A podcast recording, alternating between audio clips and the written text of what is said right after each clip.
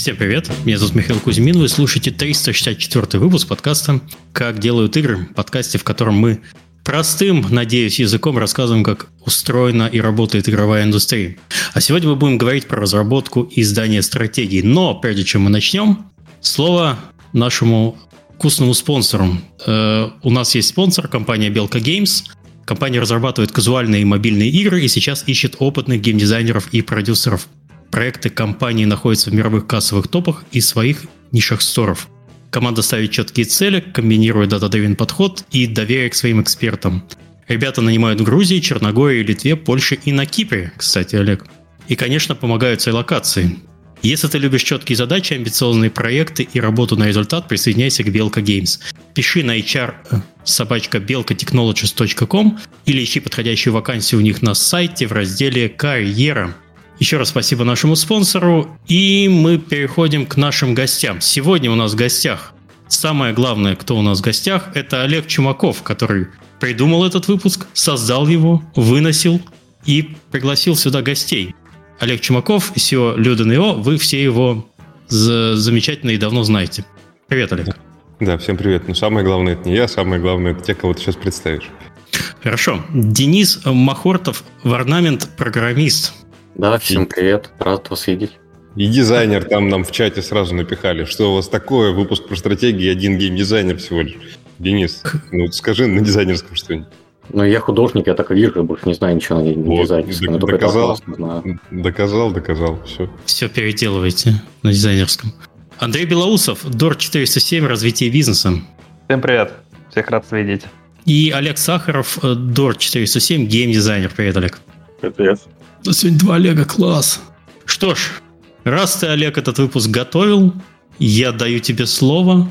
Я здесь буду в качестве такого человека, который ничего не понимает, и буду задавать совершенно тупые вопросы, а также буду следить за чатом. Ты вопросики, кстати, собрал, которые мы заранее э, через формочку... О, ничего себе, 11 вопросов собрал.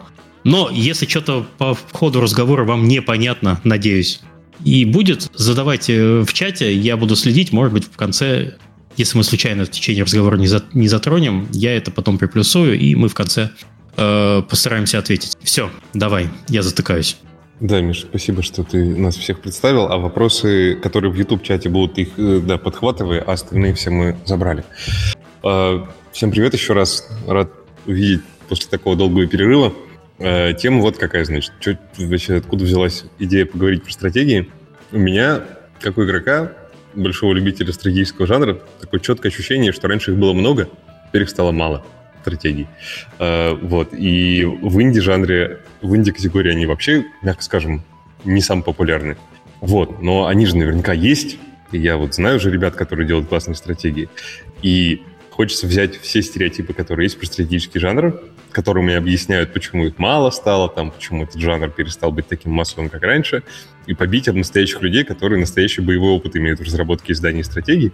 И в конце этого выпуска, может быть, тот, кто хочет тоже делать стратегии, а вот мы летом с ребятами разговаривали, с разными разработчиками, и все такие, да, вот когда-нибудь хотелось бы, конечно, стратегию сделать. И, и все вот в каком-то таком подвешенном состоянии, что вот когда-нибудь вот, вот что-нибудь наступит, и вот тогда уж мы наконец-то сделаем стратегию, и так давно хочется.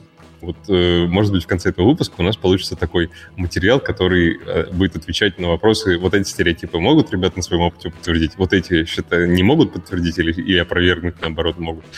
И тот, кто, в общем, хочет тоже поделать стратегии, узнает много чего интересного, полезного. Вот. Э, примерно такой расклад. Надеюсь, будет прикольно. Ну, ребята классные, я думаю, что без шансов, что будет прикольно, разве что мы с Мишей все испортим как Вот. Э, давайте познакомимся с ребятами. Мне очень интересно в самом начале узнать, перед тем, как мы знаем, как вы, в общем, пришли к текущим проектам, Почему вообще вам нравится стратегия? Во что вы сами вот в детстве или когда-то играли? Почему вас этот жанр вообще интересует? Давайте, наверное, с ребят э, с Dor 407 э, посмотрим, которые сделали диплом is not option, а потом пойдем к Денису, который сделал Варнагин. Андрей, Олег, кто хочет вперед? Давайте с Олега начнем. Давайте. А, с меня? Хорошо, давайте. а, ну, вообще, у меня спектр игр, он довольно-таки широкий. Я начинал еще с Сеги а, в школе. Это была моя такая одна из самых первых приставок. Денди я фактически пропустил. А вот. Ну, на Сеге там только одна была стратежка, все ее знают, это вот Дюна известная. А поэтому мое детство, оно больше пошло это а, в платформерах, каких-то пазлах и адвенчурах. Вот в таком духе. И компьютер у меня появился только аж в институте, это на первых курсах, это начало 2000-х. И там вот именно уже начались больше именно игры, которые вот, о которых мы и говорим. Собственно, это серия Stronghold, это Age of Empires, это же, конечно же, Warcraft 3, особенно Warcraft 3. И самое главное, это вот э, мод к нему Dota. Mm-hmm. Вот большую, большую часть э, времени я играл в институте именно в дотку. Иногда еще какие-нибудь ММО, типа Lineage, такие вот э, нишевые. Mm-hmm.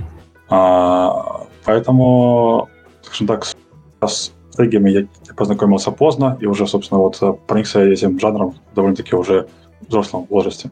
Окей. А, все, фракции, все фракции из Дюны, помнишь, как называются? А, третью, не помню, как которая... Это вообще сложнейший тест. Да, да, да. А, Ардос называется, которые такие зелененькие. Сложнейший тест на тех, кто играл в детстве в Дюну, нет. Кто может вспомнить это, а кто не может вспомнить эти фракции. Каноничная фракция. Да. Во, валит Олег вообще. А как на помнишь, экзамене просто. Нет, а мы просто когда с друзьями кино смотрели, вот когда Дюна выходила фильм, мы типа перед фильмом такие, блин, как, ну типа в игре же там были эти фракции, как их вспомнить? Те, кто играл в детстве, они, они откуда-то из головы, они раз у них и всплывают. А те, кто не играл, все такие, да я вообще там что-то помню, червь из земли, песок, ну типа вот такие дела. Надо было платформу построить, чтобы не, не пропадали строения, вот это все. Вот. Вот. Окей, понятно. Ладно. Андрей, ты как вообще, откуда у тебя стратегии взялись в голове? А у меня компьютер появился чуть пораньше, чем у Олега. Это спасибо моему бате еще в 96-м году. Как сейчас помню, он ездил в Ростов, купил, э, ин, э, ой, не Intel, а этот AMD К какой-то там 133 мегагерца с гигабайтом памяти. Прям самый мощный компьютер на весь город. Да, ну поначалу это был Pandemonium, платформер такой псевдо 3D, но основное, во что рубились, в основном с бати, как бы кто кого и как, э, с соседями по модему, это Age of Empires, Warcraft, потом это как раз переросло, когда мы с Олегом познакомились, в одну комнату заселились.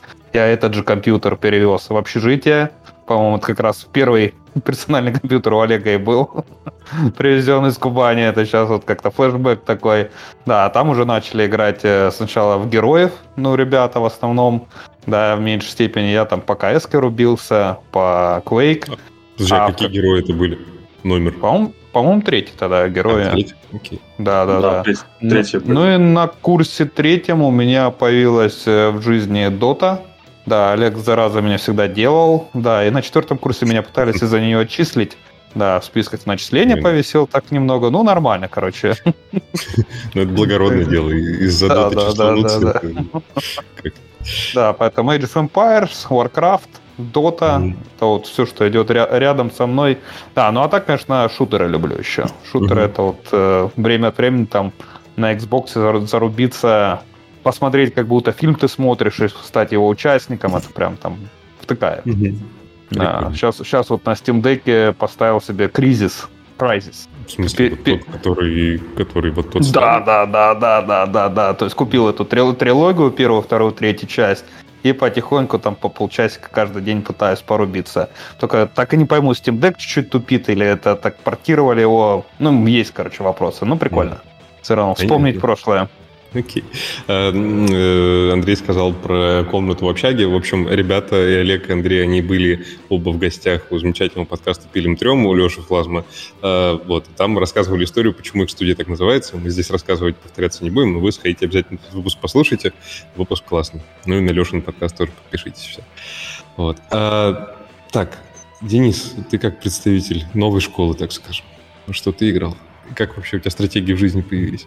Да, я сразу хотел сказать, что я немного подофигел, когда Андрей начал рассказывать про 96 год. Просто я намного моложе, чем мои коллеги, да. И я такие игры вообще не застал.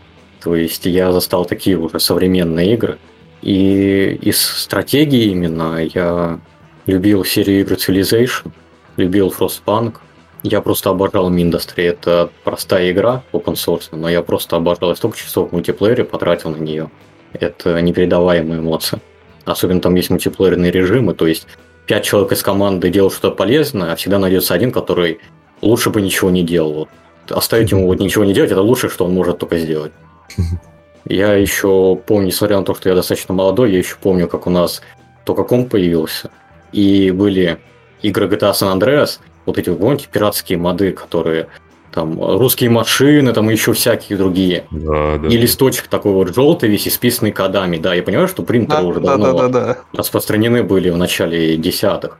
Но у нас как-то, не знаю, этот листочек был как священный предмет, он передавался из рук в руки. И то есть я вот такие игры застал. Я не помню, сказал или нет, просто банк мне очень нравился. Да, говорил. Ох, да, разница, разница во времени, конечно, фантастическая. Миша тоже, да, икнул на фразе в начале десятых? Ну, я последний раз в стратегии играл, наверное, лет 20 назад, потому что у меня тогда была моя первая э, долгосрочная командировка в Голландию, и у меня был сосед. И, блин, как же его звали? А у тебя, в принципе, сейчас, сейчас жизнь так же примерно у тебя устроена. Да, примерно так Долгосрочная командировка в Голландии, у тебя есть сосед. Короче, он мне предложил сыграть в Age of Empires. Какой второй, по-моему, Age of Empires? Вторая, вторая, стандарт. И он меня так взгрел, что я просто перед... После этого я перестал играть в стратегии, я понял, Миша, это не твое. Вот, ты неправильно играешь, ты не знаешь, что делать. Он меня так возюкал по карте, я просто сдался. Окей. Ох, да, что-то как-то меня, меня в ностальгию вынесло тут. Ну ладно, давайте мы, мы пойдем к нашим этим к нашим конкретным современным реалиям. Э, мне очень интересно, ребят, послушать, вот что вот конкретно вы сейчас сами делаете в ваших проектах, и как вообще пришла мысль, что вот надо делать самим. То есть мы играли, игрокам, игроками быть классно. Зачем самим это делать? Вот. Э, попробуем. Давайте, может, в этом в свободном порядке попробуем, потому что у нас много, все разные. Но, в общем, как, как Давайте получится. Я, я, тогда начну, потому что, в принципе, Миша уже сказал причину, почему мы делаем стратегии. А, Чтобы общем, больно было другим, да? Наоборот. Наоборот. Потому что понравилась боль? Ну, то есть, если это все вот РТС, а, всем известные, да, они в основном это соревновательные игры, где требуется скилл, микроконтроль и прочее, там вот, в общем, нужно быть корейцем, короче, чтобы побеждать. Это, естественно, делают э, не все, очень мало кто. Сложно за всем этим уследить, играть прям вот нервно, тяжело, как-то вот напряжно. Постоянно есть какой-нибудь соседка, который тебя делает, это вот э, обидно, интересно играть. А, гораздо больше аудитория, которая хочет просто поиграть, там, построить замок, кого-нибудь э, более славного побить, поверить, что он сильный, умный, хороший, и пойти, собственно, радоваться жизни. И вот я больше именно вот такой игрок, то есть соревновательные вещи мне особо сильно не интересны. Конечно, да, это, это клево, прикольно, там иногда с друзьями поиграть, но а, больше хочется именно просто спастись в тишине и тихонечко построить замок, а потом его протестировать. В принципе, об этом и наша игра. А фактически, э, когда мы ее начинали, вот именно вот текущую версию, которая есть в магазине, это было что-то типа такого продолжения The Billions. А, есть игра The Billions, там строишь замок и э, выживаешь такой в э, постапокалиптической среде против зомби. И этих зомби там приходит очень-очень много. А, в целом было весело, интересно, задница горела. Вот хотела сделать что-то вот э, в этом духе, а, ну, там, в другом сеттинге, и, скажем так, и вот результатом всего этого стала вот как раз-таки наша игра. Это что касается именно истории, почему и вот как мы к этому пришли. А это самая, это самая первая игра?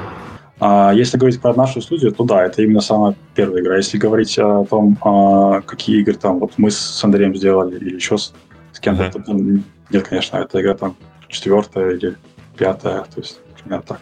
И если Я говорить э, там, то, что в Пилем трем уже говорили, сама даже эта текущая игра, это там третья, четвертая или пятая реинкарнация, там переделывали, переделывали, переделывали. Да, там uh-huh. Поподробнее есть. Ну а так, конечно, есть уже игры, которые выпущены до. Да, мобильные в основном. Ну, то есть она одна единственная прям выпущенная, до сих пор работает, ее можно установить, называется Asian Planet, планета древних. Да, секунду до рекламы, да, до сих пор в сторах. Очень неплохие имеет оценки. В течение 2020 года, по-моему, в топ-3 или в топ-10, там Олег поправит, Tower Defense мира по версии Google обходили. О-о. Прям так это, да-да-да. Очень удачно получилось. Э, Tower Defense вообще жанр, который так сейчас, конечно, не лучшие времена переживает, но э, по сути, правильно ли сказать, что он родился из э, кастомных карт к другим стратегиям? Это же жанр, по-моему, один из первых рожденный вот из модов. Ну да, фактически так и есть, потому что большинство популярных Tower Defense, которые есть, либо а, которые, собственно, примерно в это, в это время выходили, это либо порты тех модов, либо это, скажем так, продолжатели этих mm-hmm. самых а, модов. Ну, фактически я делал игру именно вдохновляясь этими модами. То есть Ancient Blind это вот сделано по модам Warcraft фактически. Mm-hmm. То есть очень э, много геймдизайнеров делало моды, они потом выросли в какие-то студии независимые или просто разработчики независимые. И вот они вот сделали mm-hmm. нам кучу всяких игр. Mm-hmm. Окей. А, ладно, если с вами еще более-менее понятно, что был Zero Billions, и вот у вас такой свой другой, э, лучший и хороший Zero Billions, то как у тебя-то, Денис, гранд-стратегиям вообще все пришло? Исходя из того списка, который ты говоришь, э, рассказываешь, что играл, как появились вообще гранд-стратегии? Почему ты решил, что надо самому их делать? У меня это получилось немного случайно. Я вообще в жизни не думал, что я стану разработчиком игр. Не увлекался программированием, но именно разработкой игр никогда. И я любил поиграть в телефон, на телефонах в игры стратегии. То есть на компьютерах они как-то мне не очень сильно заходили, как на телефоне, где можно просто, не знаю, лечь на кровати и простенько кликать, что-то там выбирать. И а мне во понравилось... что играл ты на телефоне, в какие стратегии? Я очень сильно подсел, в одно время на Age of Civilization. Угу. Это еще первая версия, там ты можешь только нанимать армию, убивать солдатиков друг от друга и распускать армию. То есть оно еще чуть дипломатии там самое упрощенное. И она действительно очень простая, эта игра. И я и другие игры пробовал. Я бы сейчас название не смогу студии сказать. У нее есть три игры, которые затрагивают мраморный, бронзовый век. И еще какое-то время у них тоже прикольные игры были. И в один прекрасный момент я поймал себя на мысли, что игры крутые, классные, мне они нравятся. Но в одной, например, есть глобальная карта, но в ней нет э, технологий, например. В другой есть технологии, но нет еще чего-то. И мне пришла идея, что если запилить свою стратежку, которую сам бы хотел играть.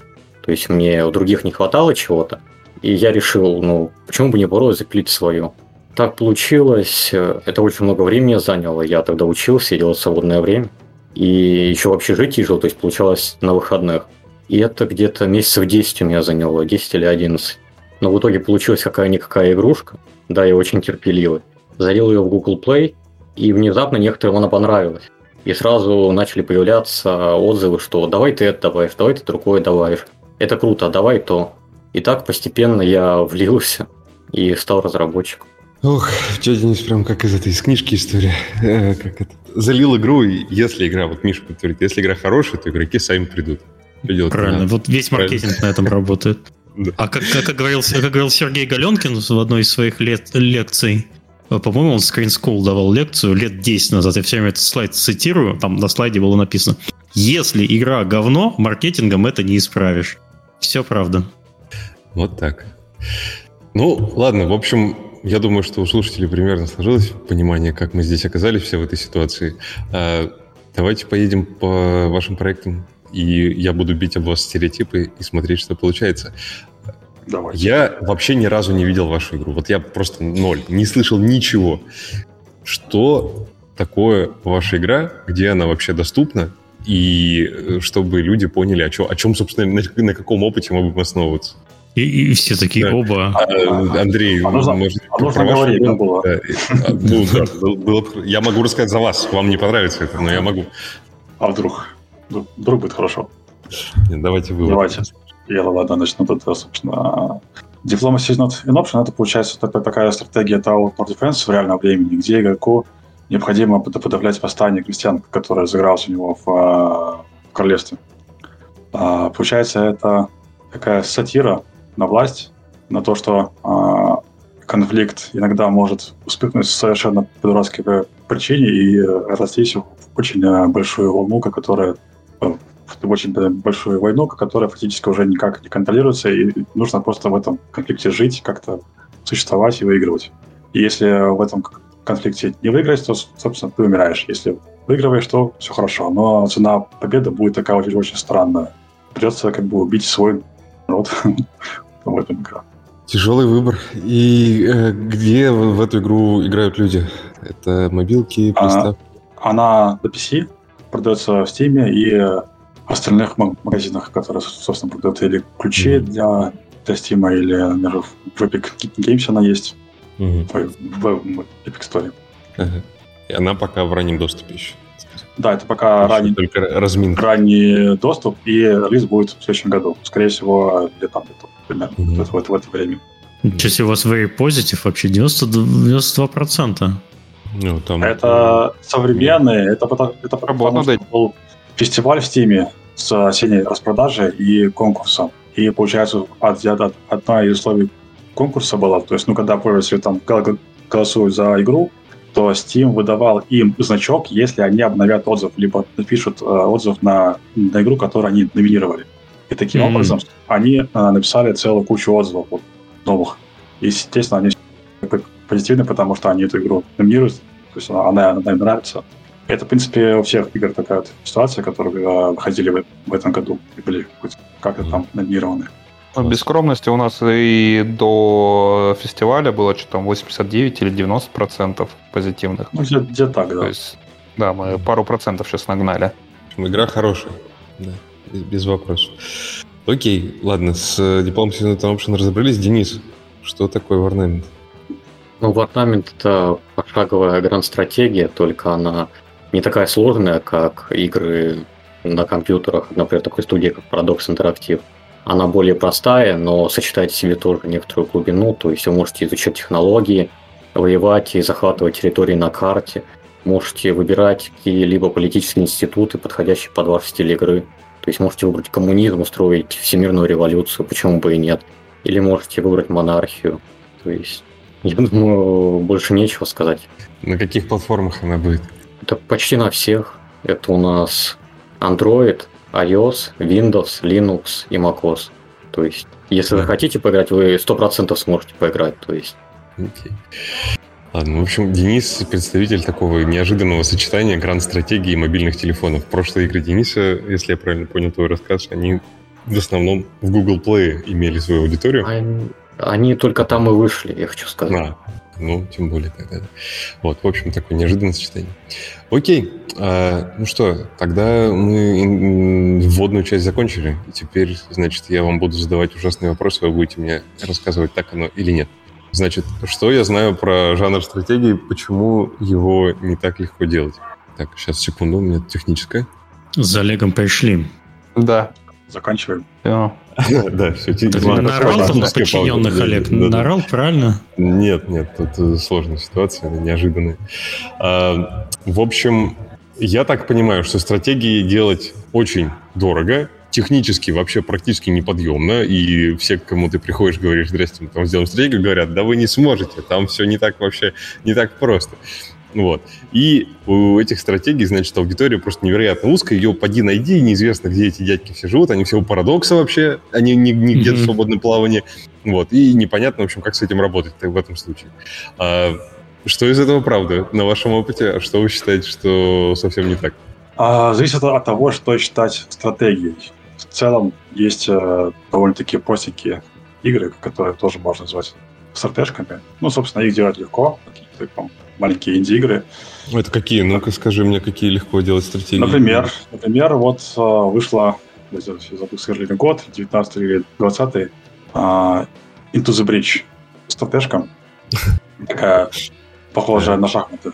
Uh, она завоевала, по-моему, даже, даже жанр стратегия года.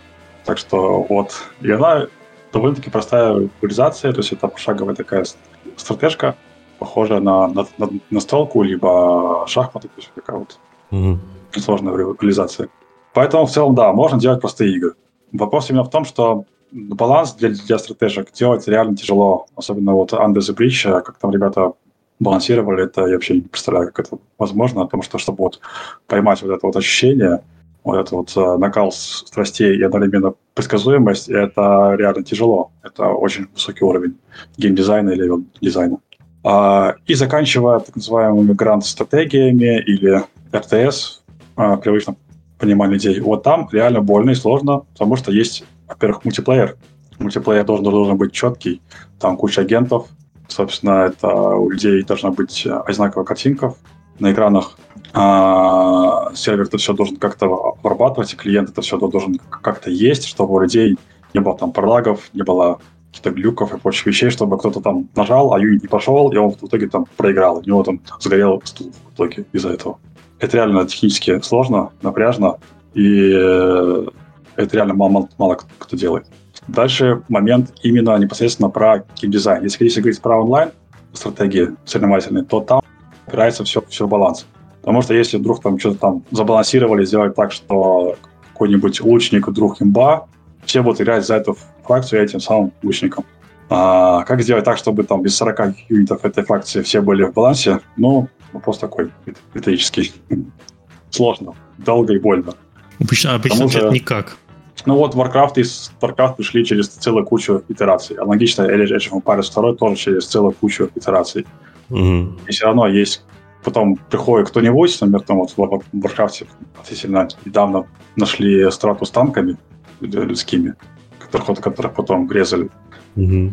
Э, то есть даже спустя там время, то есть все равно находятся люди, которые находят имбу, и которые потом ей выигрывают. Так что это вот ну, такой процесс такой, да. постоянный. Это такой бесконечный бой, да, у тебя все время да. игроки против тебя. Ну, э, Intel the Breed, в общем, понятно, что жанр стратегических игр, он вообще широкий, но мы там вот, условно говоря, в рамках этого подкаста понимаем, что стратегии — это вот там, где либо карта есть большая, экран стратегии, где ты управляешь э, странами, либо там, где юнитики бегают, и ты юнитиков выделяешь, там куда-то отправляешь и так далее. Вот. То, что там Into the Bridge, это все-таки немножко другая игра, э, там более тактическая. Ну, в общем, ее, наверное, можно оставить немножко со скобочками. Ну, в общем, э, исходя из твоего ответа, и если Андрей тебя как бы совсем солидарен, то э, самая большая техническая сложность действительно там с э, балансом и с мультиплеером, как, в общем, выстроить эту всю систему. Вот. А, ну, что, да, да, да. а что про аудиторию? Вы можете подтвердить, что э, аудитория я бы, я бы, я бы тут еще добавил технические Давай. нюансы. Это как-то предсказуемость. О, отвалился. Что-то опять, да? Предсказуемость э, разработки. Если команда как-то никогда не разрабатывала РТС-ку, то на пути, то, что я видел как-то чуть-чуть со стороны, все разработки встречаются десятки, сотни каких-то непредвиденных как бы это сказать, э, технических задач, технических ноу-хау, которые приходится решать э, первый раз. Или решать то, что никто не решал вообще в мире. Или решали как-то по-другому. Да, то есть это мне самое запомнилось год, так это, наверное, 19 по-моему, был. И Олег такой говорит, все, через три месяца у нас будет э, рабочая демка. Да, ну нам надо сделать, э, ой, не помню, что там Серега делал, коллизия или там поиск пути. Вот что-то из этого. Проходит три месяца. Да, я, Олег, что, как у нас, какие дела? Ну, наверное, еще месяца три там Серега зарылся. Да, окей. Да, это все как бы ты платишь людям деньги, люди едят, все едят, сроки отодвигаются. Ну, технически реально, то есть это не так, что кто-то называется ничего не делает, там, развлекается что-то. Это реально технически пытаются решить какую-то конкретную проблему. Проходит еще три месяца, ну, наверное, и в итоге у тебя как бы дедлайн, так это плавно был вроде так-то в 2020 году в начале ты должен получить демку, идти уже куда-то выставляться, а у тебя так все сдвигается на год. Потом какая-нибудь новая еще приблуда. И вот эта вот э, история, как назвать, терпения, она очень э, РТС, особенно для команд, которые не делают уже на готовых эссетах, там, ладно, ты там один раз в течение пяти лет разрабатывал игру, потом ты можешь уже на своих э, накопленных знаниях, на своей базе знаний, там, базе знаниях на всех эссетах что-то сотворить быстро, предсказуемо, там, за год, за полтора, ну, спрогнозируемо. Когда у тебя полный ноу-хау, каждый раз какие-то э, новые приблуды, это вот, э, значит, ну, Фильм трем было там в 16 году начали с истории, там, или в 15 с историей, что мы сейчас за полгода, за год что-то сделаем. В итоге игра у нас вышла в 22 году.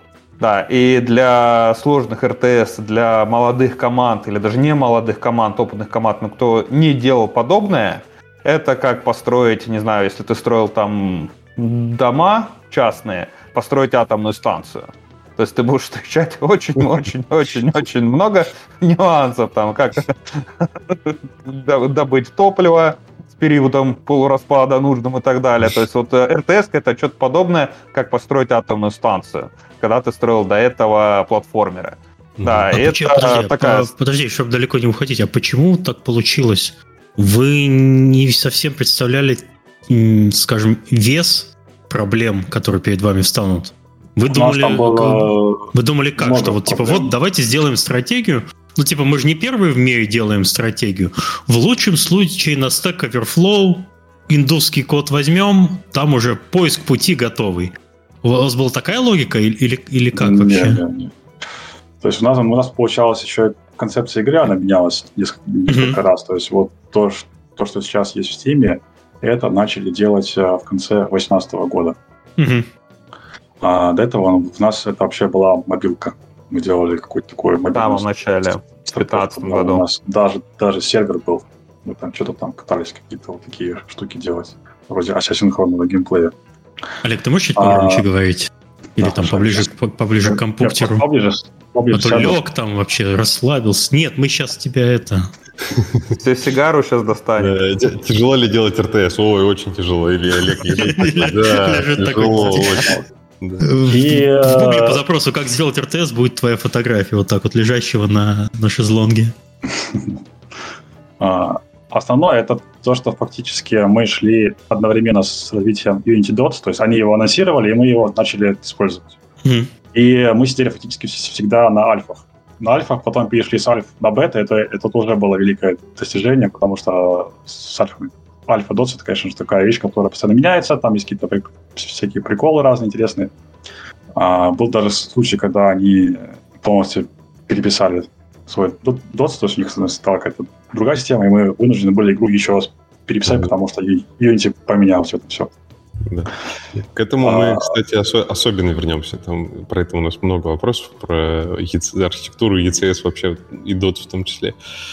Да. То есть мы развивались вместе с Unity Dots, получается. То есть они развивались, и мы развивались. То есть, а у у них были проблемы, у нас были проблемы. То есть такого, чтобы мы взяли вот а, работающий движок, который прям стопудово работает, там все хорошо, все отлично, все прогнозируемо, и пошли пилить. Нет, такого не было. Мы так взяли, там что-то работает. Ну хорошо, тут вот давайте делать. Делать, делать. Ой, не работает.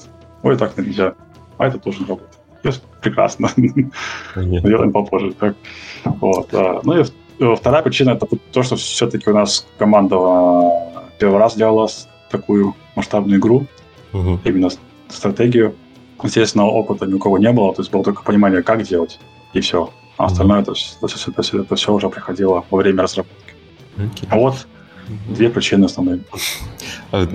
С юнитами я более-менее понял. То есть там много юнитов бегает, от этого много-много технических проблем возникает, особенно если там технология какая-то не обкатанная движка еще и так далее брать. Денис, а с гранд-стратегиями все эти стереотипы про то, что очень сложно делать, очень технически, нужна сильная команда и так далее, ты можешь подтвердить или проверить?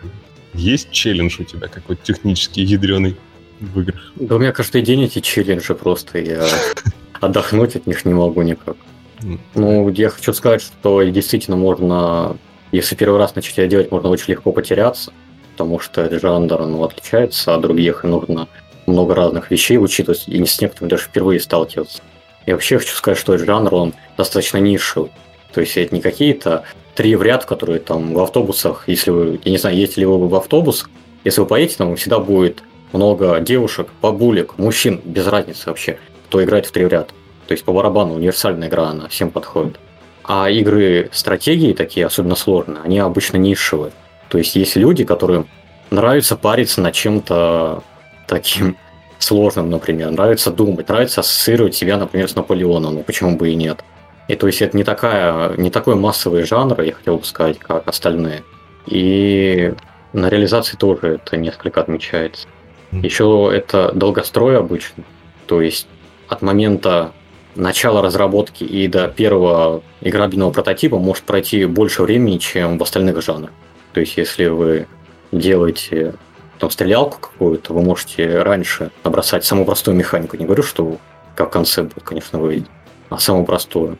А в стратегиях это можно сделать, но это будет вообще не вызывать никакого интереса. То есть можно, например, сделать, чтобы можно было войска перемещать, но это, это не будет ничего стоить потому что очень много механик скрываются именно, когда они сочетаются друг с другом. То есть ты должен одновременно подготовить экономику для того, чтобы использовать позже свою армию. И по отдельности это не вызовет у тебя интереса, а именно их комбинации будут тебе интересны. Mm-hmm. Насчет парадокс я хочу еще сказать, что это, да, это локомотив индустрии, это задает стандарт, но не бывает преимущества без недостатков. То есть за это приходится платить сложность. То есть я... У меня есть знакомый, который играл в Hearts of Fire. Я тоже решил поиграть в Hearts of Fire. И я играл, играл, и я не мог понять, как работает там флот. То есть, ну, я не врубался, сложно для меня. Я вообще не прям, не хардкорный игрок. И я друга спрашиваю, который наиграл где-то 100 часов, я вот точно не помню, что-то около того. Я спрашиваю его, слушай, а можешь подсказать, как флот работает? А знаете, что он ответил? А я не знаю. По-моему... 100 часов, это, считай, туториал по одному окошку, Safari столько занимает, наверное. Что там, куда? Я не знаю.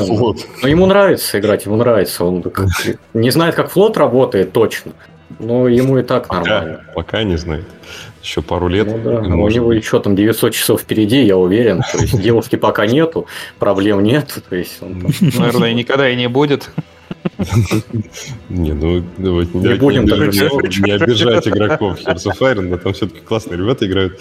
Э, но игра действительно, вот это нифига не easy to start, hard to master. Это hard to start и kill yourself to master. Там просто невозможно.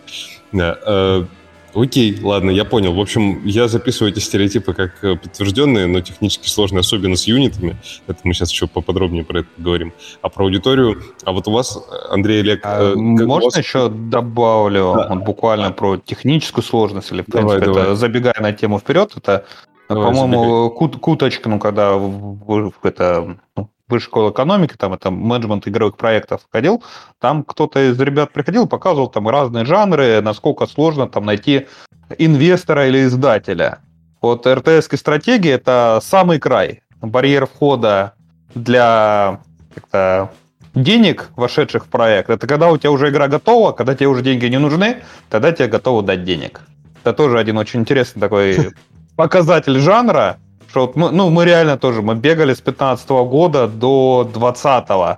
Да, дайте нам денег, дайте денег. И все над нами, ну, мы подумаем, там, европейские фонды, издатели. А когда уже вот оно мы сделали, тогда, конечно, take, take our money. И вот прям это как-то закон индустрии, что да, РТС это один из самых сложных жанров не только с точки зрения там создания, но и также с точки зрения фондов, э, издателей, те, которые как бы готовы в тебя проинвестировать.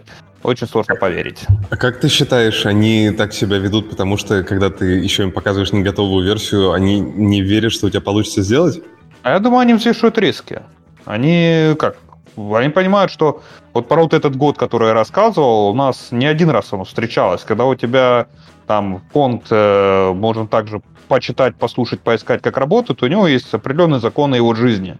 Да, соответственно, если срок жизни, там, не знаю, там 7-8 лет, да, то у него очень, очень четко там проинвестировал, через три года Harvest там собрал деньги, вышел из проекта. Когда ты вкладываешь в РТС там на самом начале, этих три года могут превратиться в 5 или в 7. А ты сидишь в этой инвестиции, и ты не можешь выйти. Все. Да, для тебя это очень высокий риск. То же самое, как и для издателя. Если ты проинвестировал на ранней стадии, там команда не сформирована или нет опыта, то ты можешь там вместо 500 тысяч долларов там, или миллиона долларов тебе надо будет вкладывать 2, 3. Ну, это, это все риски. Для другого жанра игр, где цикл разработки более понятный, где понятные таймлайны, больше опытных команд, то, естественно, сильно-сильно проще и понятнее. Мне понравилась ну, фраза, которую Денис сказал, что по, по сути, что интересного в стратегиях, это то, что там э, механики по отдельности не работают тебе нужно делать много-много механик, которые начинают работать только вместе. Этим, собственно, и сильно отличаются стратегии от других жанров, типа шутер. В шутере есть механика стрельбы, она должна быть хорошая. Все остальное это уже ну, не так сильно важно. Вот а в стратегии у тебя все механики, экономика, э, боевка, э, прокачка, баланс, все должно работать хорошо. И чтобы когда это соединялось, оно было э, замечательно. Замечательно, замечательно работал. Я себе так и представляю вот эту картинку мема с Карлсона, там, где он все разбивает по комнате. Сейчас наш подкаст слушают разработчики шутеров и делают, как на этой картинке. Э, в общем, ты что пел, все разработчики шутеров? Те, кто делает шутеры, ребята, в общем, я осуждаю, я максимально с вами, у вас очень непростая Нет, нет, нет, нет, это был как пример, просто понятие механик, Окей, ладно, все, да. замолкаю. Олег да. меня присоединил, я все, я пошел. Не, ну я должен был защитить. А, и те, кто три в ряд делает, тоже у вас вообще непростая жизнь. Я, в общем, желаю вам всего хорошего. А, значит, мне вот что очень интересно. Вот э, с инвесторами понятно примерно, какая у вас ситуация. С тем, что это скомбинироваться должны все жанры, я тоже понимаю. Э, эти люди, которые играют не в три в ряд, а в стратегии, как вы понимаете, кто вот в итоге пришел в игру вашу играть? Какая-то там, не знаю, демография, возраст, что-нибудь. Это кто эти люди оказались? Как-то их можно охарактеризовать, вычленить? Скорее нет, чем да. А, для меня есть, есть как парадокс. У нас игра сложная, а, но не такая сложная, как, например, The Billions или больше всего хардкорные игры. То есть это не Souls-like игра, где нужно, нужно быстро дать победу. Но, тем не менее, есть два лагеря пользователей. Один говорит, у вас слишком легко, сделайте сложнее. Есть другой лагерь пользователей, у вас слишком, слишком сложно, сделайте проще. И вот как с этим быть, я не знаю. То есть у нас есть три уровня сложности, собственно, простой и сложный. Ну, грубо говоря, там хардкор сильный и совсем уж простая игра. И они отличаются примерно по сложности раза, наверное, в три. То есть там такой сильный разбег. И вот ребята, которые играют а, даже такую в легкую сложность. Им некоторым кажется, что сложно. Ребята, которые играют в хардкор, там реальный хардкор. То есть я, например, в хардкор в своей игре не всегда могу пройти. Они говорят, что-то у вас как-то легко, давайте еще тяжелее сделайте. Поэтому э, сложно сказать, кто именно конкретно у нас играет. То есть очень такая разношерстная аудитория, которая довольно-таки разные вкусы. Одно можно сказать точно, что это довольно-таки привередливая история. То есть если вот из этого зоопарка механик что-то одно будет сделано плохо, и тут же сразу прилетят и э, напишут это все в отзывах, оставят один какой-нибудь отзыв плохой, то есть пишут, например, так, у вас игра хорошая, все сделано хорошо, но вот там баланс барака плохой, поэтому вот вам негативный отзыв. Держите. Исправите, приду, исправлю позитивно. А пока вот держите его. От души. Да, да. Вот такие вот люди.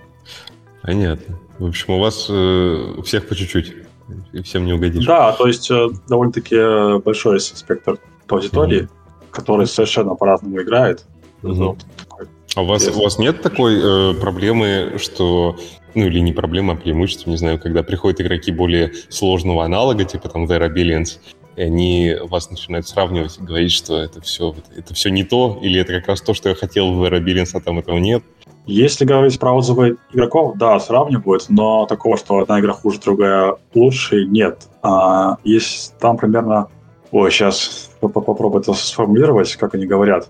Они говорят, что The Appearance эта игра уже закончена, она, и она хорошая, в нее можно играть. А вот наша игра, это как бы хорошая, у нее есть потенциал, она, а, скорее всего, будет лучше, но она пока еще не сделана, поэтому давайте подождем.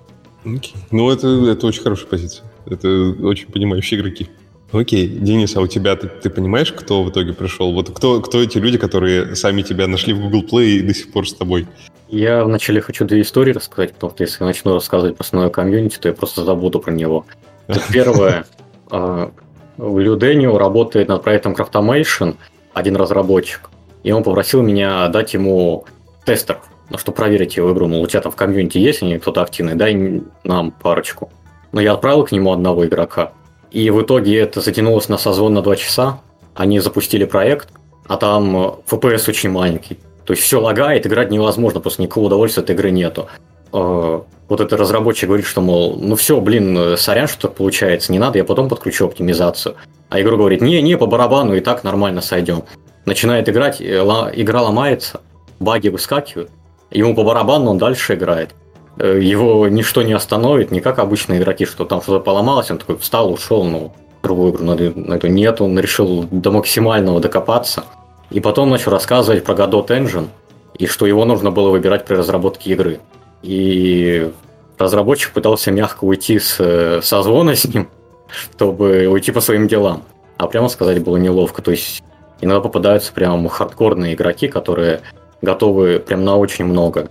У меня недавно был созвон э, с крупнейшими мододелами одной заброшенной пошаговой гранд-стратегии. И они настолько, я не знаю, можно сказать, в хорошем смысле отбиты, что они брали, э, декомпилировали Java-код игры, правили его, обратно компилировали, подменяли и таким образом модифицировали игру. И это не один какой-то человек, у них есть целое сообщество, где они вместе объединяются, пилят и делятся друг с другом наработкой. То есть иногда э, попадаются прям максимально хардкорные игроки, вот с которыми прям страшно. А так, э, в целом, я бы сказал, это парни, аудитория, лет, наверное, сложно сказать, может до 30, может до 40. Ну, абсолютное большинство игроков мужского пола, хочу сказать. По крайней мере, те, что выходят на связь, это прям точно. Вообще, созвона с крупнейшими мододелами был интересный момент. И когда я, я уже у них спросил, это я сейчас вам тут такой умный рассказываю, кто основная аудитория. А еще неделю назад я у них спрашивал, а кто основная аудитория? А он сказал, что у нас э, дети в основном играют, мол, до 18 лет. Я спрашиваю, а взрослые-то тогда во что играют? А они мне говорят, Майнкрафт. Я, ну, нормально границу прочертили. То есть у нас два пути есть. Либо в Гранд Стратегии, либо в Майнкрафт. То есть, ну, аудитория более хардкорная и более, я бы сказал, терпеливая. Она может выйти на связь, сообщать о багах, сама что-то делать и проверять многие вещи. В общем, как, как участник Дискорда игры Дениса могу подтвердить, что вовлеченность этой аудитории иногда пугает. Настолько она высока. В общем, ты играешь в детстве в Гранд Стратегии, а потом вырастаешь либо в человек, который играет в Матч 3, либо в Майнкрафт. Такая, такова наша жизнь, судя по всему. Ох, окей. А, расскажите мне, пожалуйста, про такой стереотип, что стратегии — это игры, которые дорого стоят на Steam. И игроки готовы много денег платить за этот жанр, и вообще легко там 60 долларов, 40 долларов и так далее. А, вы как, как к этому можете отнести свой опыт? Если говорить именно вот о RTS-ках, если вы понимаете слово, то да, mm-hmm. они в основном все дорогие. Также 4X все дорогие, то есть та же самая цивилизация, она стоит, сколько не помню, точно, по 50 баксов, 60, не в курсе. Ну, потому что они сложные в разработке, выходят редко, а, конкуренция там очень низкая, ну как низкая, как бы, она есть, но влезть туда прям тяжело. mm-hmm. что-то, что-то, что-то сделать такое, что, как что там, подвинуть там Age of Empires или подвинуть там цивилизацию, ну, это нужно прям, чтобы звезды сошлись. Поэтому они могут выставлять довольно-таки высокую цену. Игроки все время ищут что-то хорошее, что-то интересное, что-то новое, и они в целом готовы там заплатить на 10 долларов больше, чтобы получить что-то прям реально клевое. Mm-hmm. Что да, в целом там будут высокие всегда, опять же, из-за того, что жанр просто сам дорогой и сложный. А как вы сами выбирали цену себе, когда запускали диплом Season and Option? Да, в принципе, здесь э, такая же вроде как, как при выборе любой другой игры на Steam, ищешь конкурентов, смотришь, какая у них цена, смотришь, что вот примерно вот так это нормально. Ну и все. Mm-hmm. То есть довольно-таки просто и понятно. Потому что есть целая куча игр похож, с похожим mm-hmm. уровнем исполнения, и можно понять а, примерно, какую цену цену. стоит поставить. Okay. Да. Ну, получается, сейчас Андрей, наверное, кивнет, скажет, что так все и есть. Получается, раз игроки все время ищут, и они готовы на высокий ценник, то ты просто заводишь в стиме игру, говоришь, что будет вот такая в таком жанре, и больше ничего делать не надо. Они сами к тебе все придут. Андрей, подтверди, что это так. Как так? Да, да, да, да, да, да, да, да, да, мечтай. Как, как, же, как же тогда, если вот эти ребята все сидят, значит, в уже известных играх, там, цивилизации, еще где-то, они в то, и в то же время они где-то, вот э, Олег говорит, ищут постоянно новые игры в этом формате. Как, э, как вы до них достучались? Как вы им рассказали, что вы тоже делаете игру вот в этом жанре, тоже будете скоро выпускать? Я так скажу, кстати, про то, что к тебе могут прийти в итоге все. Да, это ну, существует как бы шанс. Ну, когда уже ты получил какое-то имя, когда тебе заговорили, то есть именно как-то эффект накопленной массы. Да, когда ты in the middle of nowhere, а ресурс э, человеческий, именно временной любого игрока, он ограничен, да, выцепить э, его внимание, его время на какой-то новый продукт, а тем более там с, с него получить денег, ну, как ты до него достучишься? Откуда он узнает о твоей игре? Откуда он услышит? Или как бы должен rumors, э, то есть слухи ходить, когда там все о тебе будут говорить, там как-то Эмон Кас пошел спустя несколько лет после того, как они запустились. Но опять же, он пошел через кого? Через, через инфлюенсера. Через да. ютубера конкретно одного, там, я не помню кто, там какой-то миллионник сыграл, там они года два или три пилили, у них ничего не получалось, потом раз, зашло. И он правильно не, это. Нет, там немножко, там вообще э, дикое стечение обстоятельств. Э, Among Us, можно приводить пример. Начался ковид, угу. ютуберы внезапно поняли, что им хочется играть в кооперативе, они начали коллабиться. То есть они начали mm. выбирать именно кооперативные игры, и все с друг дружкой переженились абсолютно э, в этом а Это было, насколько я помню, чуть-чуть позже. Все началось все равно с самого начала именно. То есть они были в полном, ну, по крайней мере, то, что где-то я читал. Но они были в забвении, пол... да. В забвении. Потом один ютубер с правильным именем, с правильной аудиторией правильно преподнес, и уже пошла угу. молва, пошли слухи. Да. Другие ютуберы подхватили, поймали, что есть какой-то ништяк, какая-то фича, что цепляет всех. Да, поэтому к такому, я надеюсь, мы придем. Но, в принципе, чтобы достучаться до аудитории, сейчас э, наиболее действенный инструмент – это инфлюенсеры. То есть ютуберы, твичеры. А э, те, которые именно конкретно играют в стратегии, я думаю, их с нормальными аудиториями, англоговорящие, ну, десятков пять, не больше. Mm-hmm. То есть живой аудитория с постоянно выходящим контентом. Да, многие на нас, из них, э, ну как многие, процентов, не знаю, 5, наверное, там человек, соответственно, буквально там 7-10, э, вышли еще в течение, когда мы были далеки от, от раннего релиза. То есть они написали, ребят, мы наблюдаем за вами, когда что-то у вас будет, дайте поиграть. Мы, потому что наш канал посвящен стратегиями, стратегиям, да, мы нам любой контент важен, потому что их аудитория, как вот э, этот жанр имеет ограниченный объем предложения, аудитория голодная. Также и ютуберы, у которых эта аудитория, они тоже голодные до хороших продуктов. Э, до них достучаться можно. Да, не могу сказать, что это просто. То есть каждому ютуберу, чтобы достучаться, даже те, которые нам написали, пару лет назад, они, естественно, тебя забывают. Хоть мы там каждых полгода пытались какой-нибудь фоллап слать. Угу. А, а, приходится изощряться. Это вот буквально там вчера или позавчера ко мне товарищ звонил, э, наш игродел. Она говорит, вот мы сейчас скоро релизимся, а как до ютуберов достучаться? Вот я им всем написал, мне никто не ответил. Я говорю, а как ты написал? Там, просто нашел почту? Он, ну да. Там, типа, для коммерческих предложений. Я говорю, а ты в, в Твиттере искал? Нет. А тегал в Твиттере? Нет. Так, а Дискорд их искал? Нет. А на почту сколько раз ты им писал? А на каком языке ты им писал? А, а что ты им писал?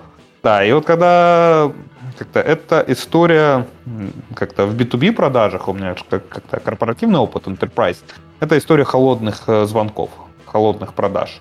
Как правильно заглавить тему письма, чтобы письмо открыли? Как первую строчку? обоз... письма, чтобы у тебя как бы внимание не потерялось. Что ему написать, что ему предложить, какой как бы call to action, что он должен сделать. Это все надо очень четко продумать. И так, чтобы э, как, как-то, когда делает игру, э, любой игродел, там Олег там, или Денис, э, вот я слышал одно ключевое правило. Э, игрок не должен себя почувствовать тупым. Вот если вдруг ты делаешь такую игру, что игрок, войдя в нее, чувствует себя идиотом, то он ее закроет и удалит нафиг. Вот примерно с любым как бы инфлюенсером тебе на э, дать ему полноту информации, не потратить его времени, чтобы получился какой-то отклик. И достучаться, то что у нормальных ютуберов, не знаю, писем 100, сыпется 100, 200, 300, 500, плюс очень много сыпется в спам. Поэтому приходится исхищряться. То есть один из там тоже говорят, ну а вот если совсем не отвечать, что делать? Да, у нас э, один, этот Раптор, по-моему, ютубер, сделал хороший обзор, много обзоров про нас. Но до него достучаться получилось только одним способом. У него есть э, стримы на ютубе, я их донатил, получал рейд. И когда у тебя рейд, да, ты можешь ему фактически твое сообщение очень сильно подсвечивается. И я ему там, не знаю, вечеров пять там в течение трех недель отлавливал его. Я прям писал, типа, задонатил тысячу полторы-две рублей там, или три, я не помню, там до 50 долларов. Да, у меня там на 15 минут какой-то уровень поднимается. Я ему, слушай, чувак, я там тебе на, на почту уже пять раз писал. Да, ты зараза, ну, в мягкой форме, в красивой форме, ты зараза возьми мне ответь, пожалуйста. Да, и вот буквально там на четвертый раз он, а, да, да, да, все, я все сделаю, чувак, там, спасибо за донаты. То есть, ну, это не то, что там я его купил. Да, это обратить на себя внимание, потому что реально у них забиты всеми способами их каналы коммуникации. И здесь вот именно найти такой трики question, когда не достучаться, приходится работать ручками, усердно, лично. И когда они уже делают, вот у нас было я бы сказал, называется три источника продвижения. Это мы чуть-чуть там Олег подкупил трафика на нашу Steam-страницу в самом начале. Дальше вторая история, это была э, пиар-агентство, которое в журналах, масс-медиа, посвященных играм, игровым э, играм, да, и ютуберы. Если посмотреть на всплески трафика на стиме, да, это, там, не знаю, немец э, выпустил три, ролик у нас там плюс, не знаю, 5000 продаж. Образно. То есть очень четко вот эти вот пики с каждым выпуском инфлюенсера какого-то видео очень четко видны. Ну а дальше хитрость еще в том, чтобы о тебе узнали игроки, это э, алгоритмы стима, правильно как бы подготовка, правильные теги, чем у нас Олег занимался, чтобы у тебя более как-то игра похожа на что-то, чтобы к тебе приходили. И в момент запуска, не знаю, 100 тысяч виш-листов плюс, правильный запуск, как раз чтобы ютуберы одновременно на тебе заговорили, тогда у тебя Steam выкидывает на главные страницы и дает свой трафик. То есть ради этого все фактически делается. А если ты хочешь э, заработать, если ты хочешь, чтобы твоя игра купилась, а тебе, чтобы узнали, получил признание, ну, это все вместе, как бы оно друг друга дополняет, одно без другого не стоит.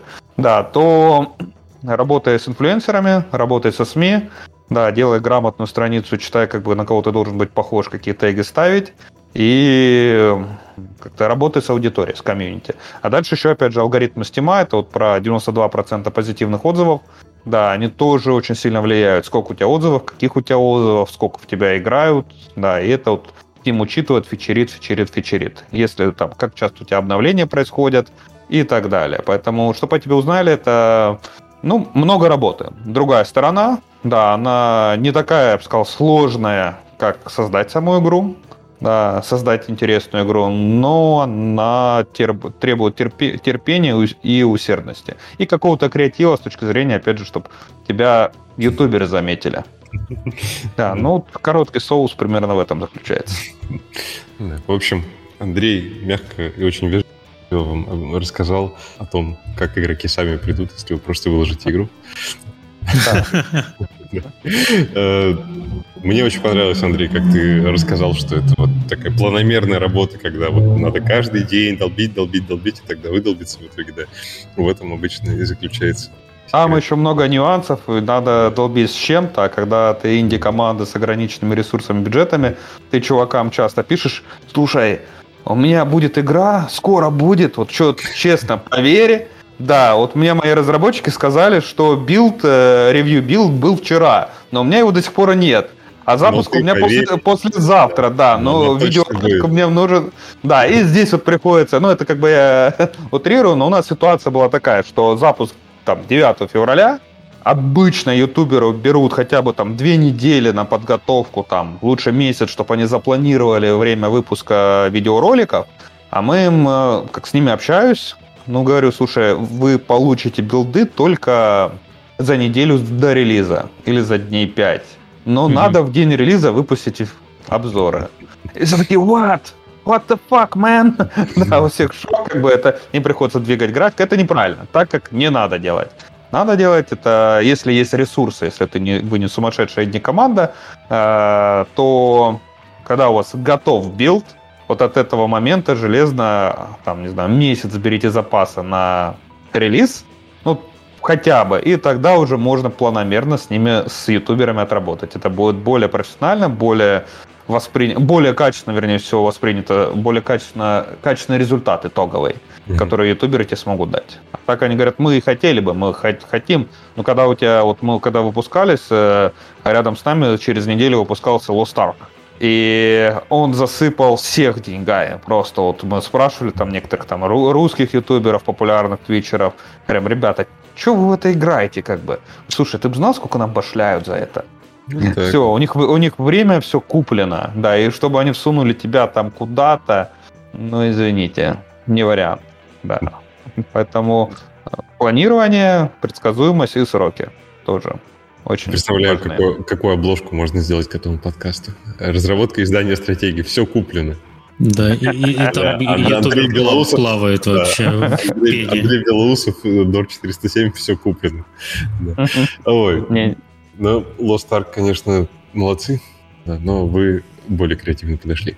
А Дениса, я так подозреваю, есть другой способ, как достучаться до ютуберов. Он может в своем комьюнити просто сказать, пацаны, надо вот к этому, и человек, человека заспамят просто и найдут его у парковки дома и так далее. Э, Денис, расскажи, как у тебя получилось вообще, что у тебя вот это комьюнити постоянно что-то делает, там, там ты рассказывал, помню, сервера какие-то поднимает там в старых твоих играх и так далее. Ты, ты как-то их вот, типа, надоумил это все делать, просил, или ты тут просто наблюдатель? Ну, я бы сказал, что это постепенный процесс, это не строится за один день. То есть, как я говорил, э, с первой игры нашлись люди, которые поверили в проект. Первая игра была страшненькая, я честно скажу, она прям... Я уверен, что никто из вас не будет в нее играть. Вы скриншоты увидите, не скачайте, но есть люди, которым это интересно. И в этом на самом деле есть большая разница между нишевыми играми и не нишевыми. То есть это одновременные дары проклятия. Если я бы сделал первую игру какую-то три в ряд, вот, я надеюсь, меня не подкараулит и не побьют автор таких игр, за то, что их постоянно пример привожу. Но ты не можешь э, такого рода стратегию рекламировать в ВК, например, потому что никто не придет. Ты с таким же успехом можешь на улице пытаться продать пылесос, например. То есть авось кому-то да он нужен будет. Но есть люди, которым это нравится. И они очень активные. И еще им очень нравится, когда с ними взаимодействуют. Они просто обожают. На самом деле все люди чувствуют, знаете, фальш. То есть, когда ты пишешь отзыв, а тебе отвечает как робот, вот таким вот автоматически тебе спасибо большое, мы приняли ваш отзыв, мы передадим в отдел технической разработки, не знаю, как остальные, я лично ненавижу такие отзывы. Я не понимаю, почему их все используют, наверное, есть какие-то причины, но я их ненавижу. И я всегда с ними по-простому общался. То есть, э, можно сказать, даже на их языке. И так постепенно они стали принимать участие, им это нравилось, они организовывались сами, и это сейчас набрало такие масштабы, что для одной из моих игр люди на Linux подняли игровой сервер, он на LoSocket написан, и один игрок его переписал, ну, там крутим, что это уже другая игра. То есть механики переделаны, добавил там культуры, добавил свои постройки. Можно море осушить, можно ла-манш осушить, например. То есть э, в ванильной версии такое никто не подразумевал. И Но он, он, прям... это, сейчас, Денис, извини меня, пожалуйста, он, он это сделал, потому что он, как, ну, типа, он доступ к коду твоей игры имеет, или как, как он смог? к серверу, только к серверу. О, а у тебя, соответственно, клиент игры на это все отреагировал, ну, типа, умеет реагировать, правильно? Ну да, но это немного еще итеративный процесс был. То есть он мне пишет, например, слушай, я хочу то-то сделать, а как это сделать? Но я как-то ему сказал, там, может, прикрутил в клиенте что-то, и он сам там дальше возится. И сам на Lua переписывал ядро игры, Lua модли, чтобы менять игровую обработку. Карты, сценарии пользователи сами создают. На самом деле надо просто дать им возможность. Как только дал возможно- возможность создавать свои сценарии, они сами начали же их создавать и ими делиться. Вообще есть в стратегиях отдельная категория людей, которые проводят в редакторах больше времени, чем в самой игре. То есть им не так интересно играть, как интересно создавать свой мир, который они хотят. Это может быть, например, альтернативная история, например, что если бы Германия победила в Первой мировой войне. Это один из самых популярных модов, популярных модов для Age of History, Reich. То есть он имеет бешеную популярность. И вообще каждый из нас, наверное, хочет немножко создать мир, о котором он мечтает, ну или не мечтает, но что-то свое такое необычное. И поэтому очень важно добавлять эти инструменты, чтобы можно было менять игру. А если можно менять игру, то это повышает э, вовлеченность. То люди начинают искать э, способы как-то выйти на тебя. И они будут спрашивать, как то сделать, как другое сделать, могут свои идеи писать.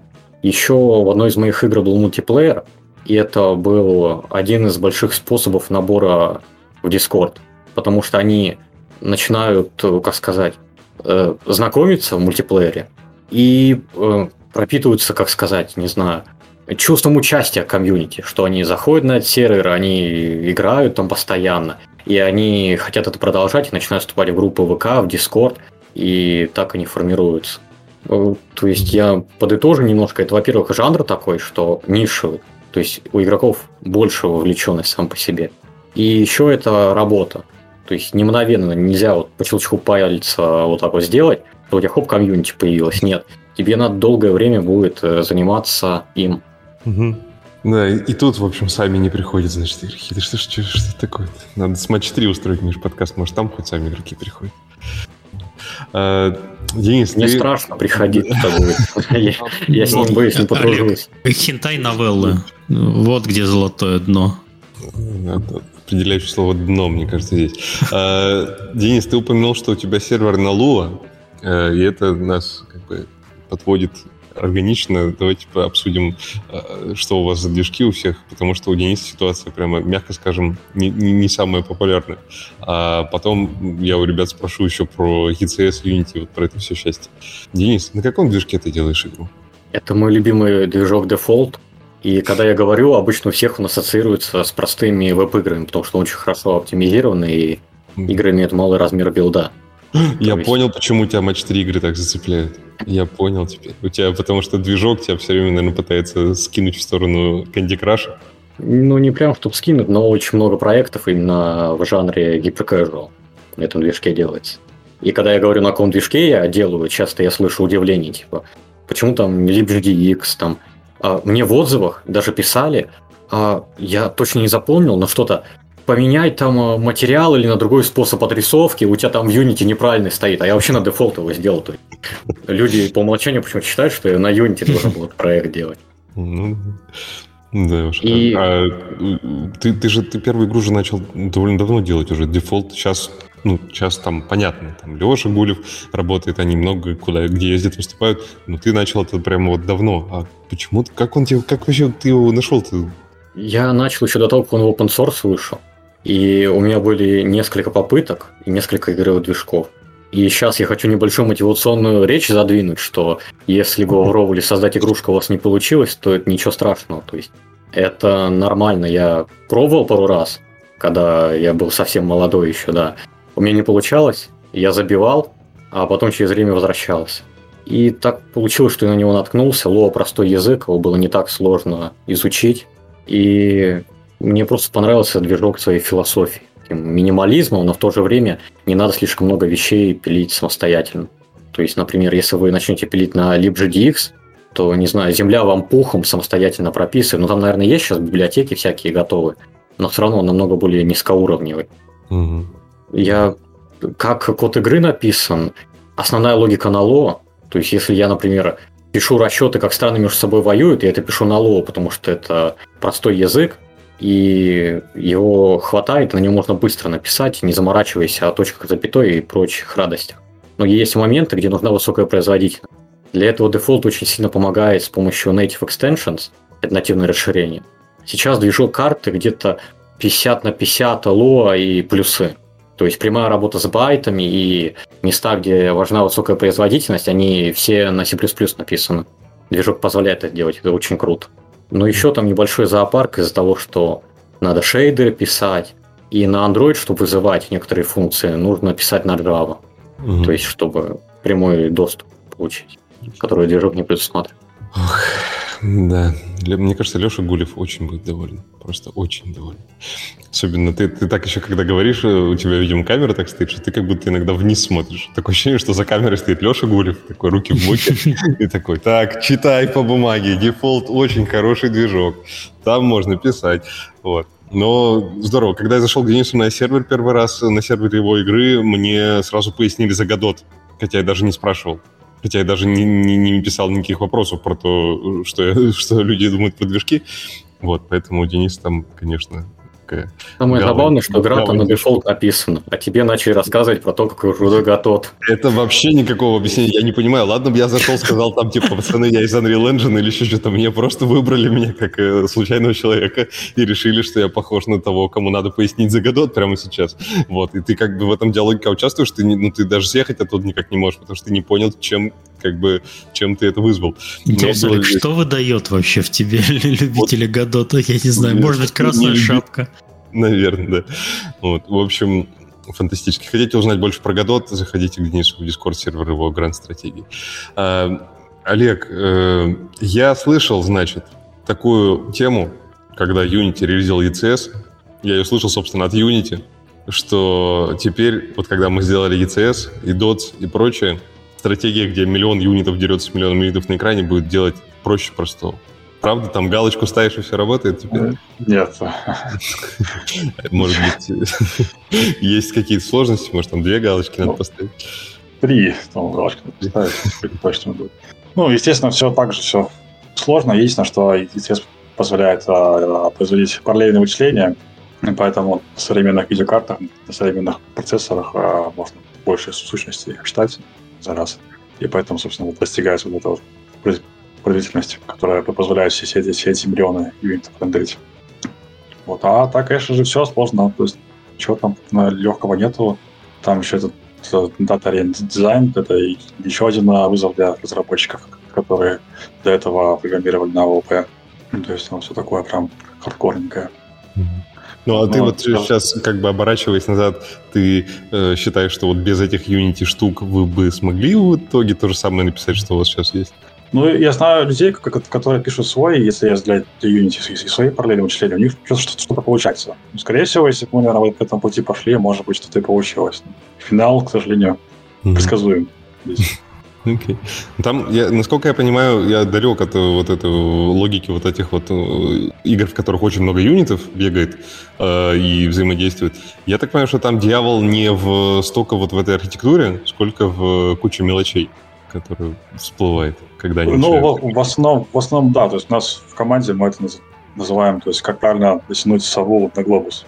То есть как э, замаскировать косяки таким образом, чтобы это выглядело красиво. Как сделать так, что, чтобы механика, которая работает плохо, она выглядела, что она работает хорошо. Такие всякие вещи. И в целом э, стратегии это больше именно вот про это. То есть вот умеет ли команда маскировать все проблемы, косяки, делать так, чтобы вот этот путь лесенкой был там лесенкой, как-то сглаженный. Как сделать так, чтобы когда лучник атаковал печника, чтобы стрела летела по нормальной траектории, а не по какой-то там кривой, косой, непонятно. Всякие нюансы. Плюс еще там звук играл в нужное время, еще бы еще он умирал в нужное время. И чтобы еще ресурсы списывались, если, конечно, не зачисляются за убийство, тоже в нужное время, чтобы это все еще работало. И вот эти вот всякие-всякие маленькие нюансы, там э, многие механики, которые он у нас сделал, они сделаны специально, чтобы замаскировать другие механики, которые сделаны не очень хорошо, либо их невозможно сделать а, на нужном качестве. Вот, например, так. Да, уж. А, а у вас у вас же в игре сейчас нельзя сделать свой мод? Вот игрок не может прийти и сказать, я сейчас напилю. Нет, э, нельзя, собственно, из-за того, что мы начинали там всякие там альф, бет и в целом э, моды не предполагались, то текущая версия игры, она весьма... В общем, чтобы, чтобы сделать моды, тебе сейчас нужно заново игру написать. А, ну то есть даже если вы очень захотите, это все равно будет бесконечно дорого, да, запилить? Ну да, то есть это будет фактически просто новая игра. Ничего себе. А это ты связываешь с тем, что вот так спроектировали именно кодовую часть, э, которая к этому не готова, или какие-то другие проблемы с этим? А у Unity еще есть свои там проблемы, которые они пока еще не, не решили. Угу. Поэтому okay. это ком, комплекс большой и длинный. То есть это все погружаться, это опять это серьезное превозмогание. Okay. Diplomacy is not an option 2 будут моды? У вас игроки просят их вообще? Да, если, если говорить именно о том, что должно быть в игре, которая коммерчески успешная, то моды это на втором месте после непосредственно игры. Первая сама а. игра. А, сама игра должна быть клевая, а потом уже моды к ней. Ну, моды очень сильно продлевают жизнь, это вот хвост, он ну, сильно увеличивается. Вовлеченность возрастает, как уже как раз э, Денис говорил. Угу. Приходит новая аудитория, появляется новый контент, из этого нового контента могут появиться интересные идеи, эти идеи можно потом взять у этих а, мододелов и ставить в игру. И там много всего такого Прикольно. прикольного. Да, стримеры очень любят моды, когда выходят какие-то интересные моды. Это есть э, даже такие стримеры, которые мы включили все моды, сейчас будем стримить. У меня что-то 3 FPS, ничего не работает, но у меня стоит есть все моды. Я сейчас все покажу. Спасибо. Да, уж. А у вас э, вот э, игроки же постоянно вам пишут какой-то фидбэк там и так далее. Э, какие у вас в играх, условно говоря, там, не знаю, топ-3 пожеланий игроков самых популярных, чего они требуют добавить? Компания, доделать ее, она, она у нас сейчас такая там альфа-версия компании, всего две миссии. Ком- компания это как в Warcraft компания, ну, какой-то набор карт? Да, да это синглплеерная. А, ага. компания. А, ну, фактически большая часть людей, которые играют в подобные стратежки, она ждет именно компанию. Мгм. А PvP не так интересно. То есть это примерно процентов 20 э, аудитории. Если есть PvP, то, то процентов Мгм. 20 ауди- аудитории игры будет, будет, будет, будет играть в PvP. И то там где-то половина будет на игроков, которые просто пришли посмотреть, их там Мгм. вынесли, и они туда больше не придут. Мгм. Ну, мультиплеер А. просят все. Да, просто, ну, как бы многие, да, то есть, да, давайте мультиплеер, давайте мультиплеер, но по факту у него играть э, будет мало, мало кто, и он в целом особо сильно Мгм. не нужен. Опять же, возвращаясь к началу этого стрима, мультиплеер — это такая фича, которая прям вот капец нужна. Там Ну со, со всех сторон. А И слушай, играть а, в- а вот в, в таком жанре, как у вас, там, где очень-очень много юнитов на экране, а мультиплеер без отдельного сервера вообще может существовать, когда один игрок создает игру, а второй к нему коннектится? Это технически ну, вообще пролезет? В теории, наверное, можно, я просто в этом особо не разбираюсь. Ага. Но из-за того, что юнитов много, то есть много агентов, то очевидно, что поток данных будет, будет большой. То Мгм. есть нужно будет как- как-то с ним работать, иметь. Мгм. Вот. И а, если вернуться там опять к вопросу, что такое игроки, то есть на первое место компания, второе место моды, Мгм. И третье место с, с небольшим отрывом сделать или, или тяжелее, или легче. Одно из двух. Да, Скорее, легче. баланс подстроить, конечно.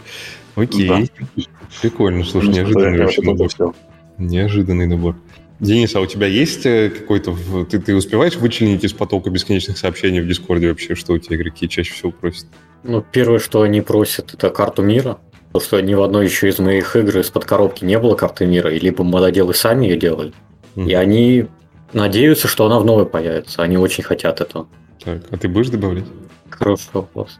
Там э, Не-не, ты мо- Сложность можешь, основная. можешь под- подвесить этот вопрос, типа сказать. вот, да, я хочу подвесить, потому что И ты еще, за много еще времени больше- надо будет. Просто надо реально много времени выделить будет на то, чтобы его сделать. Это не то, что Европа, отдельный регион, например, или Америка. Надо прям много времени будет на это потратить, а я боюсь, что сейчас не готов. Мгм. На втором месте просят моды, Мгм. то есть а некоторые хотят даже интерфейс менять. Я вот это вообще не пойму. То есть им не нравится наш синий оттенок интерфейса, они хотят черный оттенок интерфейса. Но я не вижу смысла этого добавлять, потому что это скорее, знаете, такая штука, которая... Было бы круто, чтобы она была, но я не знаю зачем. Ну, ну, блин, круто же будет. Ну, еще они хотят э, улучшить редактор сценариев, чтобы Мгм. добавить в него больше таких вот кастомизируемых вещей, чтобы они больше настраивали.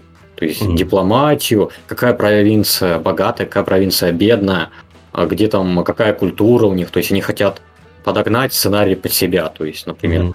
идеальный сценарий для Первой мировой, например, где там, не знаю, или идеальный сценарий для наполеоновских войн, где у каждой нужная культура, нужная экономика и прочее. Прикольно.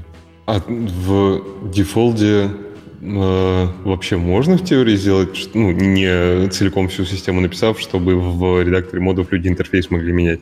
Ну, не, не в редакторе модов, а там открывать у себя Defold, выгружать оттуда какие-то файлы интерфейса. Я что-то подумал, что... Ты имеешь в виду .gui файлы, которые в Defold Ну, делают? вообще, да, какой-то мод... Помнишь, там библиотека была... э, э, ребята русскоязычные делали про Druid? интерфейс. Druid, да. Привет передаем авторам. Э, Да, привет, Максим.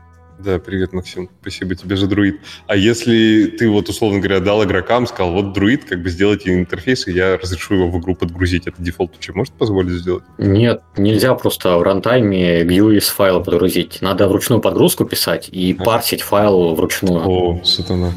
Я понял. Ладно, я что-то как-то подумал просто, как бы я это делал, понял, что это нифига не тривиальная задача, это интерфейс крутить. Я помню, в World of Warcraft вот эти были э, настраиваемые интерфейсы, там на Lua что-то писать даже можно было, там, господи, что такое люди не делали с этими интерфейсами. Э, Андрей, а у тебя есть такой золотой набор фичей, там топ-3 тоже, условно говоря, который вот, если бы тебе дали, тебе бы было в- там в триллион раз проще заходить в ютуберов, в прессу там и так далее. Потому что это А. такая зацепка какая-то наверняка у тебя все время крутилась в голове, такой, вот если бы я мог вот это пообещать, я бы тогда вообще горе не знал. Не, пообещать э, это все бесполезно. Да, Так. вопрос, что почувствуют ютуберы. Они же тоже игроки, и там хоть что пообещает, да, ну, как, опять же, в стратегии, как тут уже было озвучено, решают фичи в массе. Мгм. На- вместе. Да, это я бы сказал, наверное, для то, что мы сейчас э, делаем, mm-hmm. как-то один из следующих продуктов. Это все, наверное, в мобилке видели кучу рекламы, где тебе показывают толпы идущие ага. каких-нибудь юнитов. Заходишь да. в игру, а там какая-нибудь лажа. И этих толп нету. Ну, реально. Да, вот э, для мобилок сейчас э, одна из идей сделать то, что вот сделано для Diplomacy is not an option, где реально работают, идут толпы, угу. взаимодействуют, взаимодействуют со снарядами, летящими в них там. Сделать что-то подобное для мобилки, где тоже будут реальные толпы. Да, вот эта фича должна, по идее, взорвать рынок. Когда mm-hmm. у тебя то, что всех цепляет, ну, на самом деле, эта фича и в Diplomacy is not an option цепляла, это как бы как, как-то key selling point для меня был, что millions, то есть как-то игра да и billions, их миллиарды, да, у нас как бы тоже их миллиарды, ну не миллиарды, десятки тысяч, но они реально в реальной обработке. И когда эта толпа кишит, и просто один там YouTube, YouTube ролик, он сразу дает возможность э, показать основное как бы мясо этой игры. А уж э, еще раз, как бы, там, любому ютуберу главное зацепить в целом, чтобы о тебе почитали. Если у тебя продукт нормальный, первых там три, тема письма, первых три строчки тоже нормальные твое сообщение, дальше все же твой YouTube ролик откроют или про игру твою почитают, или ее даже установят и поиграют первых пять минут. Да, поэтому как такой вот ключевой фичи, ну, сложно сказать. Да, mm-hmm. ключевая фича у нас есть. Это толпы реальные толпы, реальная физика. То есть mm-hmm. вот Олег, наверное, вдруг там захочет рассказать в истории вот этого коллизии, взаимодействия друг друга э, толп юнитов используются физические принципы и законы, по-моему, движения воды. Да, и вот оно добавляет как раз э, эффекта реальности. Да, поэтому mm-hmm. все, что надо, у нас есть. Да, а дальше уже вопрос из этого mm-hmm. сделать красивый шарик. Понятно. Олег, а действительно же, да, получается, что симуляция огромного количества агентов, она, в принципе, похожа на броуновское движение частиц а, да, и да. на симуляцию воды? Field flow алгоритм. Ага. Оно прямо вот у тебя в not an option прямо вот оно и есть, да? Ну, flow, да. Прикольно. Не, ну если, если кто и запихнет это в телефоны, то, видимо, как раз вы только что набили руку с этим, а телефоны сейчас быстрые, как космический корабль, так что, мне кажется, может вполне получиться. Но будем ждать официального анонса этого счастья. А, я думаю, что, несмотря на то, что игры совсем разные у Дениса и у вас, мне очень понравилось вот про это все поговорить. У нас остались вопросы слушателей. На всякий случай скажу, что у ребят есть соцсети, ютубы, дневники разработчиков и так далее. Все ссылки под видео Миша оставил. В них можно кликнуть, подписаться на ребят, добавить игру в виш-лист или купить, если она уже продается. А мы побежим по вопросам слушателей коротенько. Там некоторые вопросы... Так, давайте сразу. Чтобы сэкономить кучу времени, и я удалил все одинаковые вопросы, и большинство абсолютно из них было к Денису, и Денис сейчас на этот самый популярный вопрос ответит. Денис, дай доступ в бету орнамента. Пожалуйста, Денис, тебе слово, что сделать, чтобы получить уже доступ в эту бету? Или альфу там? У нас ситуация такая, что в игре есть редактор карт, и он почти полностью готов. Сама игра не полностью готова. Поэтому мы набираем тех, кто умеет делать карты, потому что от них самый большой плюс будет. Они смогут много полезного сделать. обычные игроки могут только поиграть в поломанную механику, разочароваться. Я, я реально боюсь, что они придут, поймут, что игра сырая, уйдут и забудут просто на время. То есть разочаруются. Я вот это вот не хочу допустить, поэтому тест будет, закрытый уже сейчас идет, но открытый будет позже. Угу. В общем, сидеть в Дискорде и ждать когда ты разрешишь. Да, там... Да. Так, ну и теперь, когда 90% вопросов отвечено, э, давайте пойдем дальше. Э, Олег, а можно я да. тебе помогу с вопросами? Я сижу тут, молчу, как этот, давай, как ведущий. Очень буду рад, давай. Но э, там, ребят, сразу скажу, не все вопросы по тому, что мы обсудили, поэтому выбирать, кто отвечать в свободном режиме, да. Первый вопрос. На ваш взгляд, в чем секрет популярности Heroes of Might and Magic 3, именно третья часть плюс аддоны? Почему спустя столько лет нет игры, которая произошла бы из ее и стала народной? Так. А, это не ко мне точно, даже Возможно, пишет фанат этой игры, не знаю. Вопрос э, больше похож на что-то из, из религии. То почему христианство популярно? Почему они не придумали новую лиги, которая станет популярной? Ну, я вот, к слову сказать, мы, мы обсуждали в офисе недавно Хаму и ну, э, героев Меча и Магии. И вот я, я очень люблю разработчиков игры Songs of Conquest, которые похожи на героев Меча и Магии. Ребята просто красавцы, вообще большой им респект. Но я ни в коем случае не хочу там их упрекнуть в чем-то, игра превосходная. Но такое ощущение, что каждый раз, когда кто-то делает героев меча и магии новые, он действует так. Так, я очень люблю героев меча и магии, поэтому я сделаю героев меча и магии и в чем-нибудь извернусь. Вот в чем-нибудь. И вот это в чем-нибудь, иногда это такое, а вот я сделаю пиксель-арт. И у меня все друзья, кто играет в Героев Меча и Магии, говорят, такая, игра офигенная, я поиграл, но там пиксель-арт, я его не люблю. Или, а сделаю я сеттинг там про пришельцев, как бы, все таки ну, я очень люблю, я поиграл, но я вот пришельцев не люблю. Не фэнтези. Возможно, да, возможно, возможно. Если кто-то сделает Героев Меча и Магии как Героев Меча и Магии, то может быть, может быть, даже без, без лишнего изворотчества, может, это к чему-то и приведет. Но... Ремастер нужен, ремастер. Да, да. Еще один за 60 долларов. Да. Жанр обманчиво простой. Кажется, что что там делать, но он вообще ни, нифига не... Так вы не ответили на вопрос, что именно, вот в чем секрет именно популярности? Мы, вот объясните мне, как человеку, который не играл, но у меня жена очень сильно сидела на героях в свое время и периодически к ней возвращается. Объясните Я мне, думаю, вот, что, человеку. Что здесь просто такое стечение очень многих факторов, которые вот были в то время. А, первое – это непосредственно сама эпоха, когда игр было мало, и в основном играли э, в игры те, у кого был компьютер. А компьютер был только у всяких э, гиков. Гикам нравится вот что-то такое, такие вот подобные игры. И вариантов как бы там особо не было. Ты бегаешь либо в героев, либо ни во что другое подобное.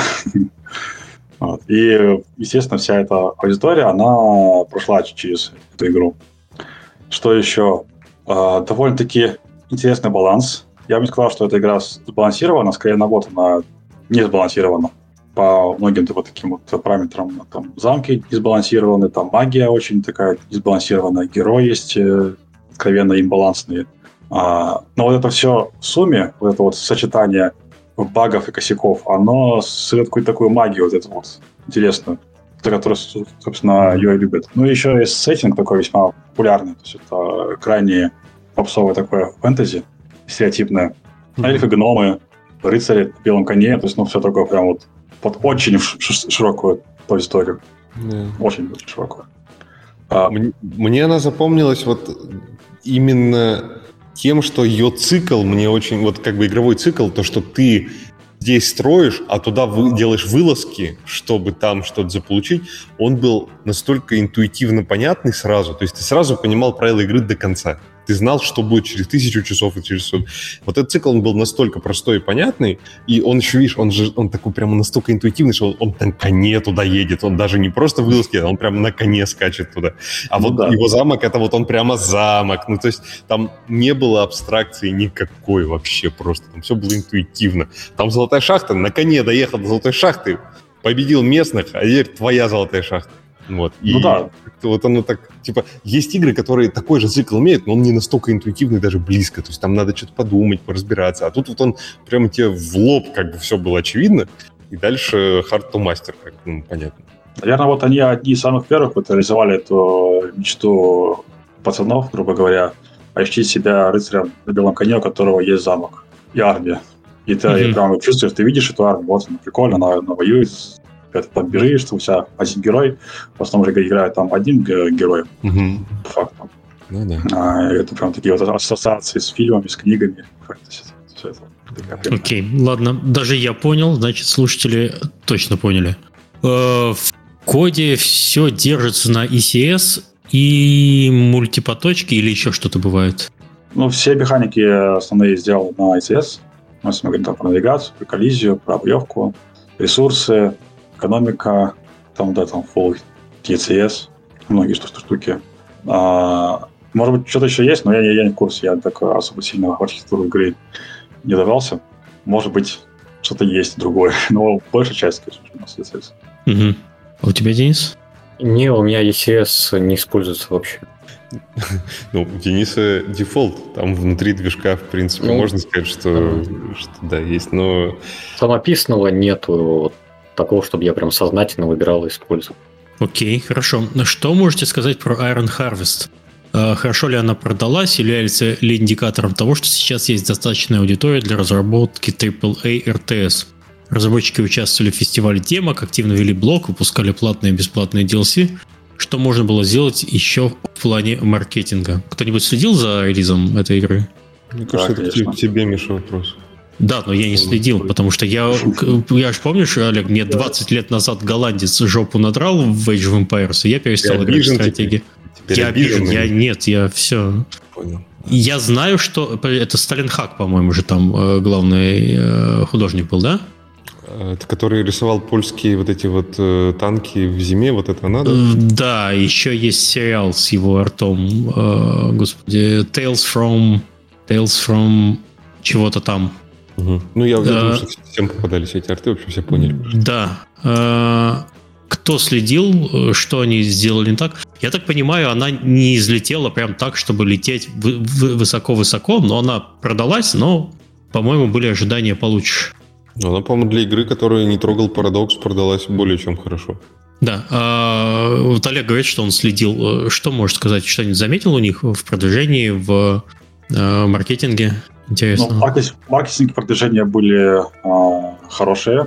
То есть там реально был очень высокого уровня маркетинг, уровня какой-нибудь любой AAA игры. Это отсюда, отсюда, скорее всего, и проданные копии. Но они еще хорошо попали в сеттинг. Сеттинг истории.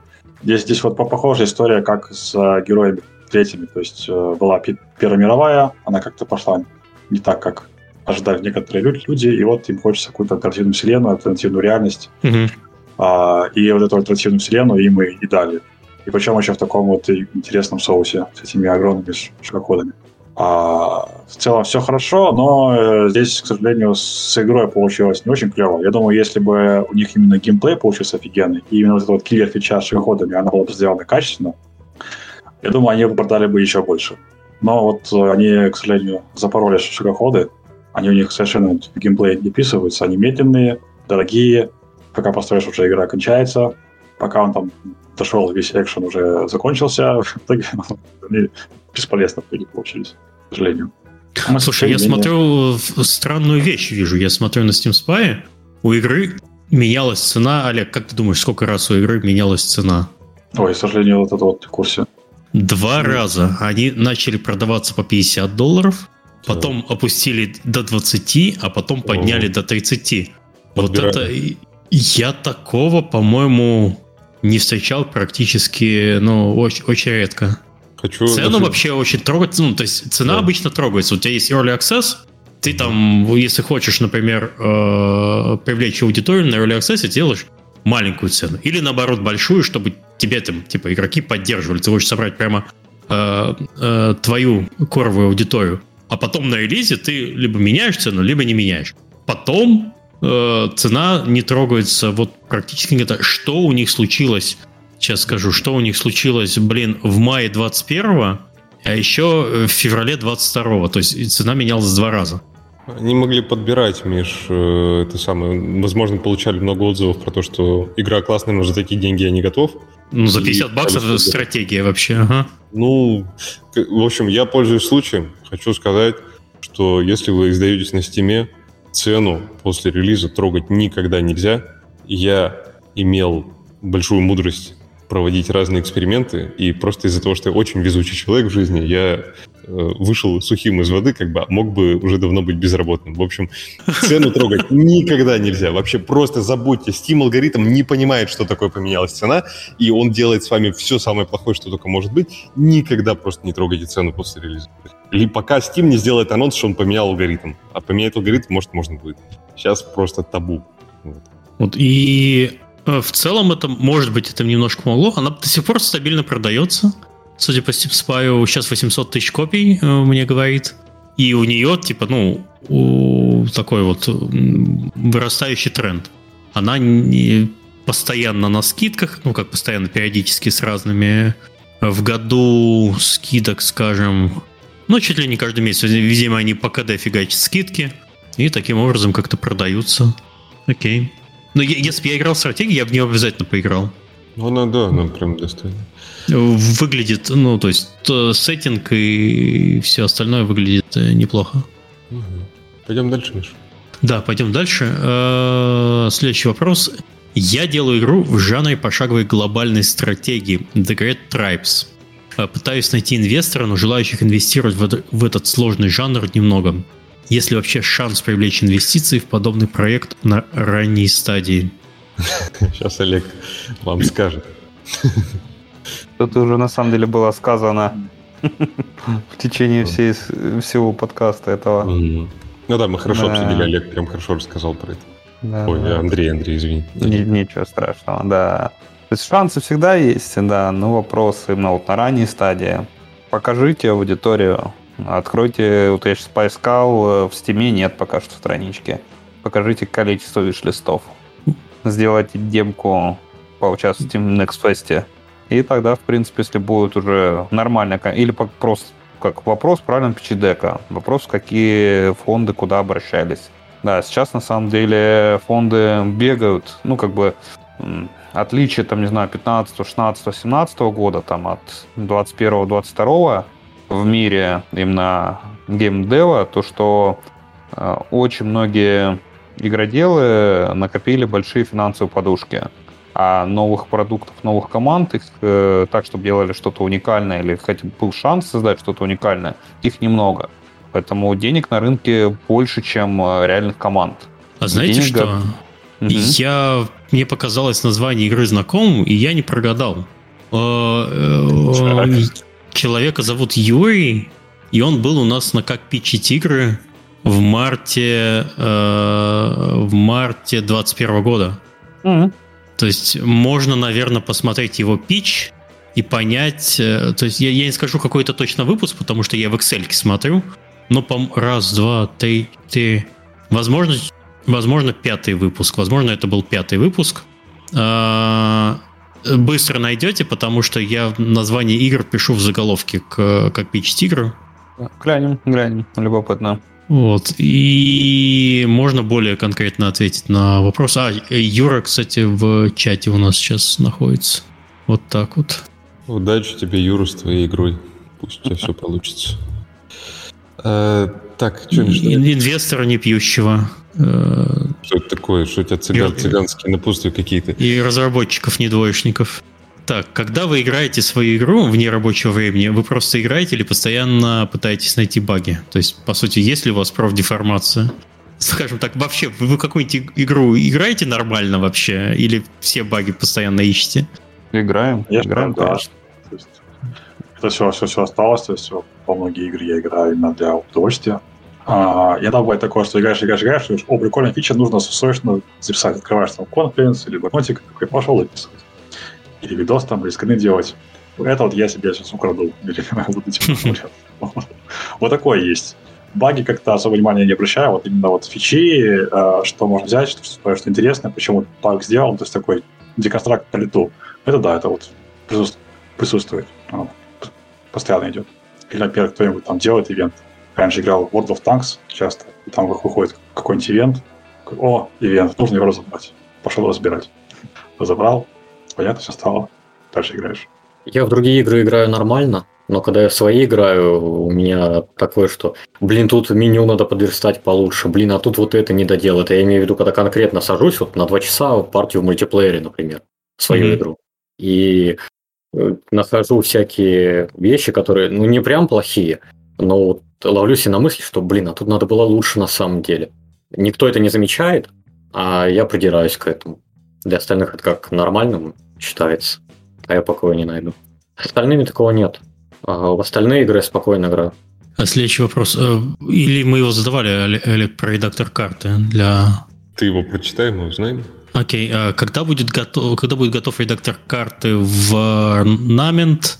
Я хотел э, создать карты для игры, но нужен доступ к бета-тесту и редактору. Все, Миш, там все, что с бета-тестом, все, там это мы, мы до завтра будем читать. Давай дальше. Это уже Редактор готов. Мне просто в ДС эти вопросы постоянно пишут. У меня созвон недавно был, мне там писали. Я сюда прихожу и такой, ну, наконец-то отдохну, знаете, на созвоне. И мне такие вопросы задаете. Иди-ка сюда, да. Там просто я вырезал все, которые прям совсем одинаковые были. Этот человек, он, видимо, как бы он хитро пошел. Видишь, он такой, я, мне игру не надо. Я просто хочу сделать карту. А можно мне как-то игру, раз я карту хочу сделать? Подожди, а все вопросы к Денису, получается, мы пропускаем тогда, чтобы его, чтобы он я, там еще я, раз я хотя бы рассказал. Я все, все вырезал уже. И это все, которые остались в документе, все читай. Просто а, это хорошо. я проглядел, видимо, видишь, человек меня обман, смог обойти как-то мой контроль. А он знаешь, что написал? Он, он не в орнамент написал, а в арманет. Понимаешь, у тебя э, нейросетка сломалась. Хитер. Вот так вот, Олег. Обманул тебя? А, можно ли будет игр- в игре менять флаг и само название страны? Название 100% можно будет. Над флагом э, я знаю один способ, но там надо будет много велосипедить. Но если разработчики движка, они уже добавляют одну фичу, очень важную для меня, то в рантайме текстуры создавать и изменять их. Когда они добавят, то я сразу добавлю возможность подменять флаги на свои. То есть это будет намного проще. Так что да, можно будет. Интересно, сколько пройдет микросекунд, когда флаг с писюном там нарисуют и пойдут в мультиплеер? Это риторический вопрос, отвечать не надо. Вообще, у меня был опыт э, редактора карт для прошлой игры, где ты просто даешь изображение, раскрашенное в белый, определенный синий и черный, и игра сама, редактор парсит его на отдельные регионы, там с помощью mm-hmm. всякой математики. И они писюны не делали карты. Они делали и обычные карты, и, например, изображение, знаете, рисунок такой детский, где берег моря, там пальма вот такая, и на ней играли, как на настоящей карте. Одна ветка пальмы – это одна провинция, другая – другая. И девочек аниме вставляли. Гов... Вот говорили, что хентай даже смогли засунуть в игру. Я это не видел, врать не буду.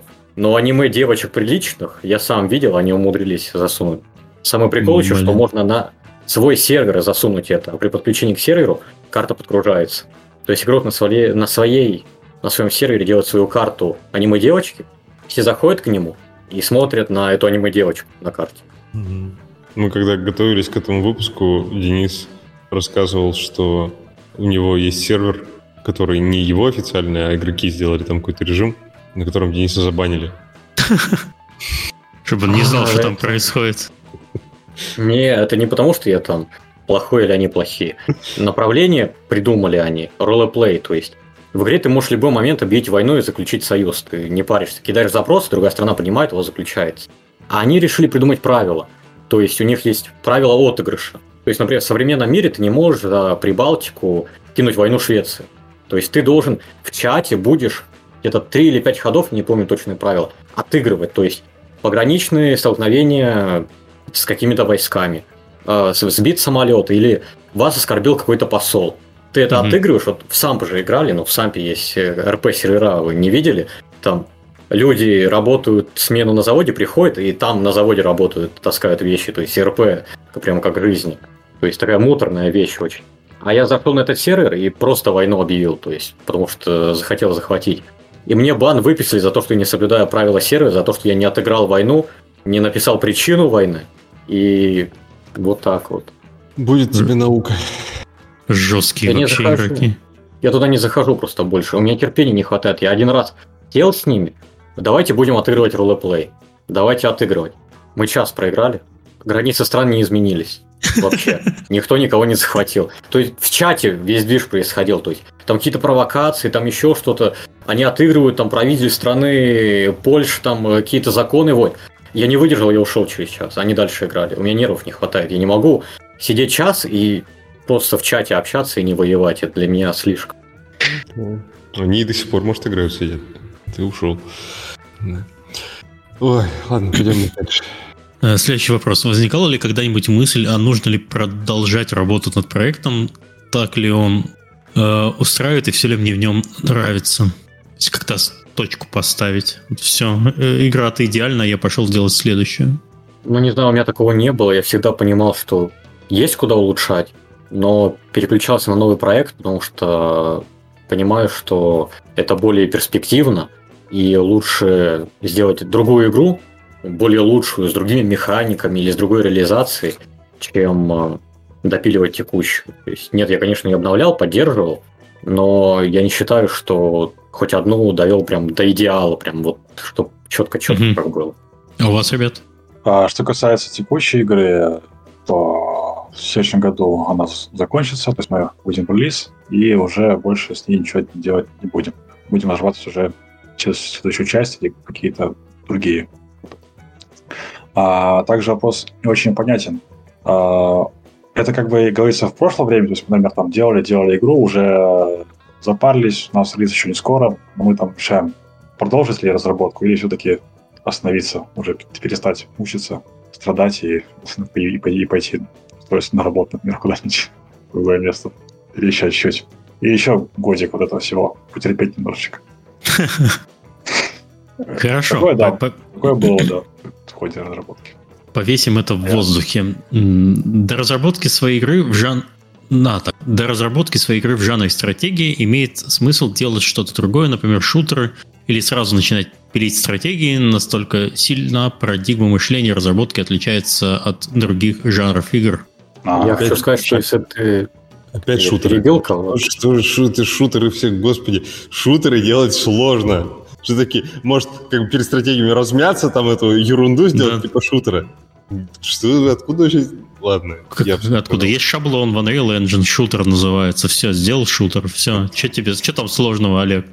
Пивка откроем, сделаем. А, нет, нет шаблона сделать грант стратегию или РТС. Нету? Нету. Значит, шутер. Это просто. Все. Кстати, в Unity SS, по-моему, тоже есть там стратегия какая-то в магазине. Боже. Боже, можно купить вот так, хорошо. В. То есть какой, О, какой плагин купить э, по созданию вообще? Э, стратегию или, или сначала на шутере размяться? Который попроще, конечно. Образование, самое главное, конечно же, то есть знания. Нужны знания, как, и, как, как их применять на практике. А так, что делается до этого, допустим, не важно. Все игры, плюс-минус, они про одно и то же. Про фан, про умение развеселить игрока, то есть дать ему какую-то вот возможность почувствовать себя другим человеком, пока он играет в твою игру. И э, это можно делать любой игрой, там, хоть с Тетрисом, в принципе, хоть с Матч 3, шутером, здесь стратегия, в принципе, не важно. Это скилл такой универсальный. Ну, мне кажется, э, вопрос еще немножко в том, что если это первый проект, то сразу начинать со стратегии, это, не знаю, это как вот не знаю, давай на следующей неделе мы на Эверест поднимемся, просто вот потому что вот у нас билет на вторник, мы прилетаем, нас потом везут на джипе, а в среду мы уже поднимаемся. Все, вот я купил там себе палатку, теплые вещи, наверное, у меня получится. Мне кажется, со стратегиями примерно так. Да, нужно, но для этого лучше, наверное, э, может быть, не очень большой амбициозный проект сделать, а может быть, что-нибудь попроще. Но если ну, там уж стратегии взять под жанры стратегии, там Tower Defense, э, господи, э, Clash Royale это что же стратегия в какой-то степени? Или я говорю сейчас страшные вещи? Ну почему, да, это... Вот, что-то более такое, более массовое и попроще, без серьезных концепций, то, ну, наверное, мне кажется, что нужно все-таки, э, если жанр нравится, но вот делать, но не сразу прям, не сразу свою циву, вот как это... И не с шутера начинать не с шутера начинать. Матч 3, да? Шутеры разные бывают, бывают. Есть там Apex Legend, который вряд ли тоже может сделать на коленке просто сразу. А, если, если говорить о стратегиях, что начинать а, сначала разрабатывать, то можно тоже делать какие-нибудь простенькие Tower дефенсы для одного игрока. Это вполне сильная задача для одного человека. Там как минимум можно сделать нормальную экономику, чтобы там, ну, добывать ресурсы, чтобы строить башни, чтобы их апгрейдить. Вот, вот это вот, э, вот этот цикл можно понять будет, как он работает. Ну да. Одна часть. Ну, по опыту общения со студентами, там вот у меня много лет, каждый год mm-hmm. студенты делают там несколько разных игр. И, э, значит, вообще, что бы вы ни стали делать, маленькую игру, большую игру, матч 4, шутер, стратегию и так далее, вы все равно гребете бесконечное количество проблем. То есть оно да. прямо вот невероятно большое, и на его никогда не видно. И поэтому ну, тут ключевая проблема заключается в том, что когда вас, если вы реально идете к релизу, то есть вы реально решили это релизнуть, то ключевая проблема в том, что когда вам игра максимально уже надоест, она вас будет бесить, вы уже не будете понимать, зачем это все продолжать, вам уже тяжело, чтобы вы все еще чувствовали, зачем вы это все делаете. Поэтому ключевая особенность здесь, с моей точки зрения, делать то, что вы считаете обязательно хочется сделать, обязательно хочется поиграть самому, что вы очень верите вот именно в эту концепцию. То, что она может быть сложная, большая, там, маленькая и так далее, это все вторично.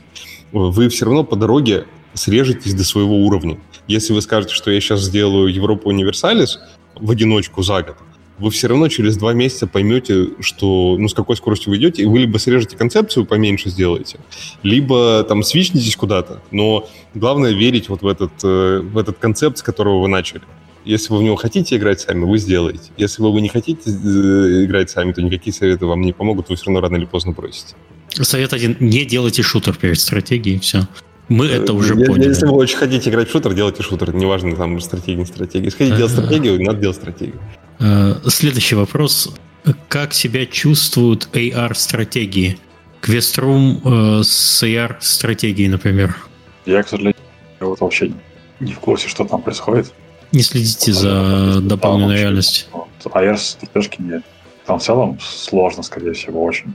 Я видел только в сочетании с кинетическим песком. Э, но это не совсем AR, это вот, Прикольно, господи, э, российская студия ну, дел, делала. Говоришь, там их много этих стратегий было. Я в Голландии здесь в двух музеях такую штуку встречал. Э, У тебя просто представьте себе стол, ну, типа размера бильярдного, на нем на- насыпан песок. Сверху стоит э, проектор и чаще всего Kinect туда присобачен. С помощью Kinect э, проверяется глубина, и то есть если ты взял, например, из песка сделал башенку, она раз у тебя стала, э, не знаю, горой. Сделал в, сверху у него там, не знаю, кулаком ударил, получилась дырка, ага, программа поняла, что это вулкан, он там через некоторое время начнет извергаться. Эм, Это выглядит очень потрясающе, дети на этом залипают бесконечно, но это единственное проявление. Это можно назвать стратегией, потому что может, там можно всякие штуки делать, не знаю, там пропустить воду, например. То есть ты взял канал, прорыл, у тебя там вода полилась. Все очень круто, детей это очень дико забавляет, меня это тоже дико забавляет. Э, Но это максимум, что я видел из заполненной реальности, приближенной к стратегиям. Это работает, это стоит денег, и вот оно в музее продается. К сожалению, я забыл э, название студии, как она называлась. Но, может быть, если я сейчас помолчу там минуту, я найду. А может быть и нет. Там вот эта концепция, она богатая, действительно, когда от высоты песка зависит тот виртуальный мир, который строится. Их там много этих проектов между было, поэтому, может быть, Мгм. просто про какой-то конкретный и не вспомнишь, но они, да, в целом есть. Эм, С дополненной реальностью мы, когда работали, мы как э, обладатели премии от Apple за дополненную реальность, можем Так. сказать, что там очень все, ну это, э, это я в рамках шутки, я не, в смысле не бравирую. Э, Там все очень прикольно с точки зрения ух, ух какая вау штука, и очень сложно с, э, с точки зрения, а поиграю я в это еще раз, второй раз, третий раз, или сяду я и вот сейчас буду полчаса в это играть. Вот это почти никогда не работало. Тебе это вот вау-эффект создать классно, но для меня стратегия это то, вот за что я сажусь вечером прям основательно, ух, сейчас я поиграю. В AR так э, не сядешь, там надо как-то что-то наводить, там камеру куда-то крутить и так далее. Это все как будто бы одноразовый такой или несколько разовый experience. Э, были, их много было подходов, и для HoloLens была стратегия прикольная, причем там и танки нанимать можно было, там самолеты и так далее, но все производило очень классное первое впечатление, но дома вечером ты этим не занимался. Вот. Нашел. Interactive Sandbox называется. Эстонская компания. interactivesandbox.com Ой, я, наверное, даже бы показал бы. Ну, блин, показать на стриме, что ли? Не буду показывать. Ладно. Я просто сделаю, с, э, не знаю, в чат ссылку кину. Откроется Ребята, или не из откроется? Interactive Sandbox, приходите к Мише в подкаст. Он- Да, расскажите про то, послушает. как, как вы голланд... О, да. Короче, открывается это из лички. Эту фотку я делал в одном из музеев. Вот это примерно так выглядит. Мгм. Ну, прикольно. Пойдем дальше, Миша. Мгм, пойдем дальше. Так, э, где у меня все дальше? Э, Последний вопрос.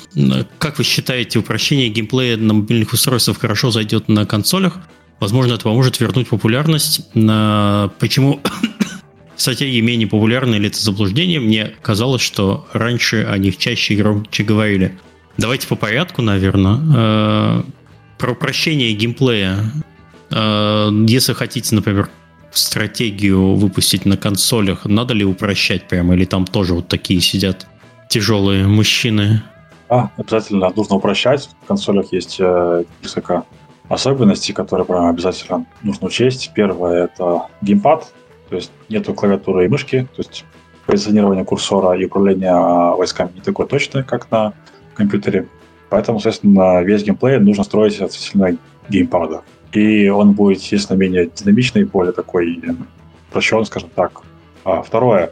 Тоже из-за геймпада, из-за того, что играет в основном на телевизоре, то плотность деталей там должна быть больше.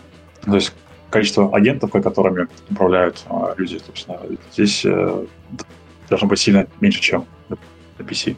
Если это, это, это все сделать, если все это будет работать, это все будет интересно и прикольно и фаново, то да, естественно, в это люди будут играть, потому что в целом стратежки на консолях, я думаю, ждут.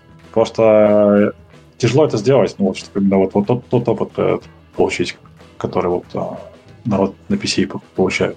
Все точки зрения, когда там управляешь лучником и пытаешься бикать катапульту. Вот это все это. А разве всякие Total War у них нет на консолях? Ну, если мы я, говорим, я, я не знаю, я просто спросил. об ртс то э, они там некоторые есть, но вот именно как, как оно играется, ну, естественно, играется так, как на PC. Total War, я, я все это не помню, есть на консолях или нет. Сейчас я как уже гляну. Дюна была на Сеге? Была, значит, возможно.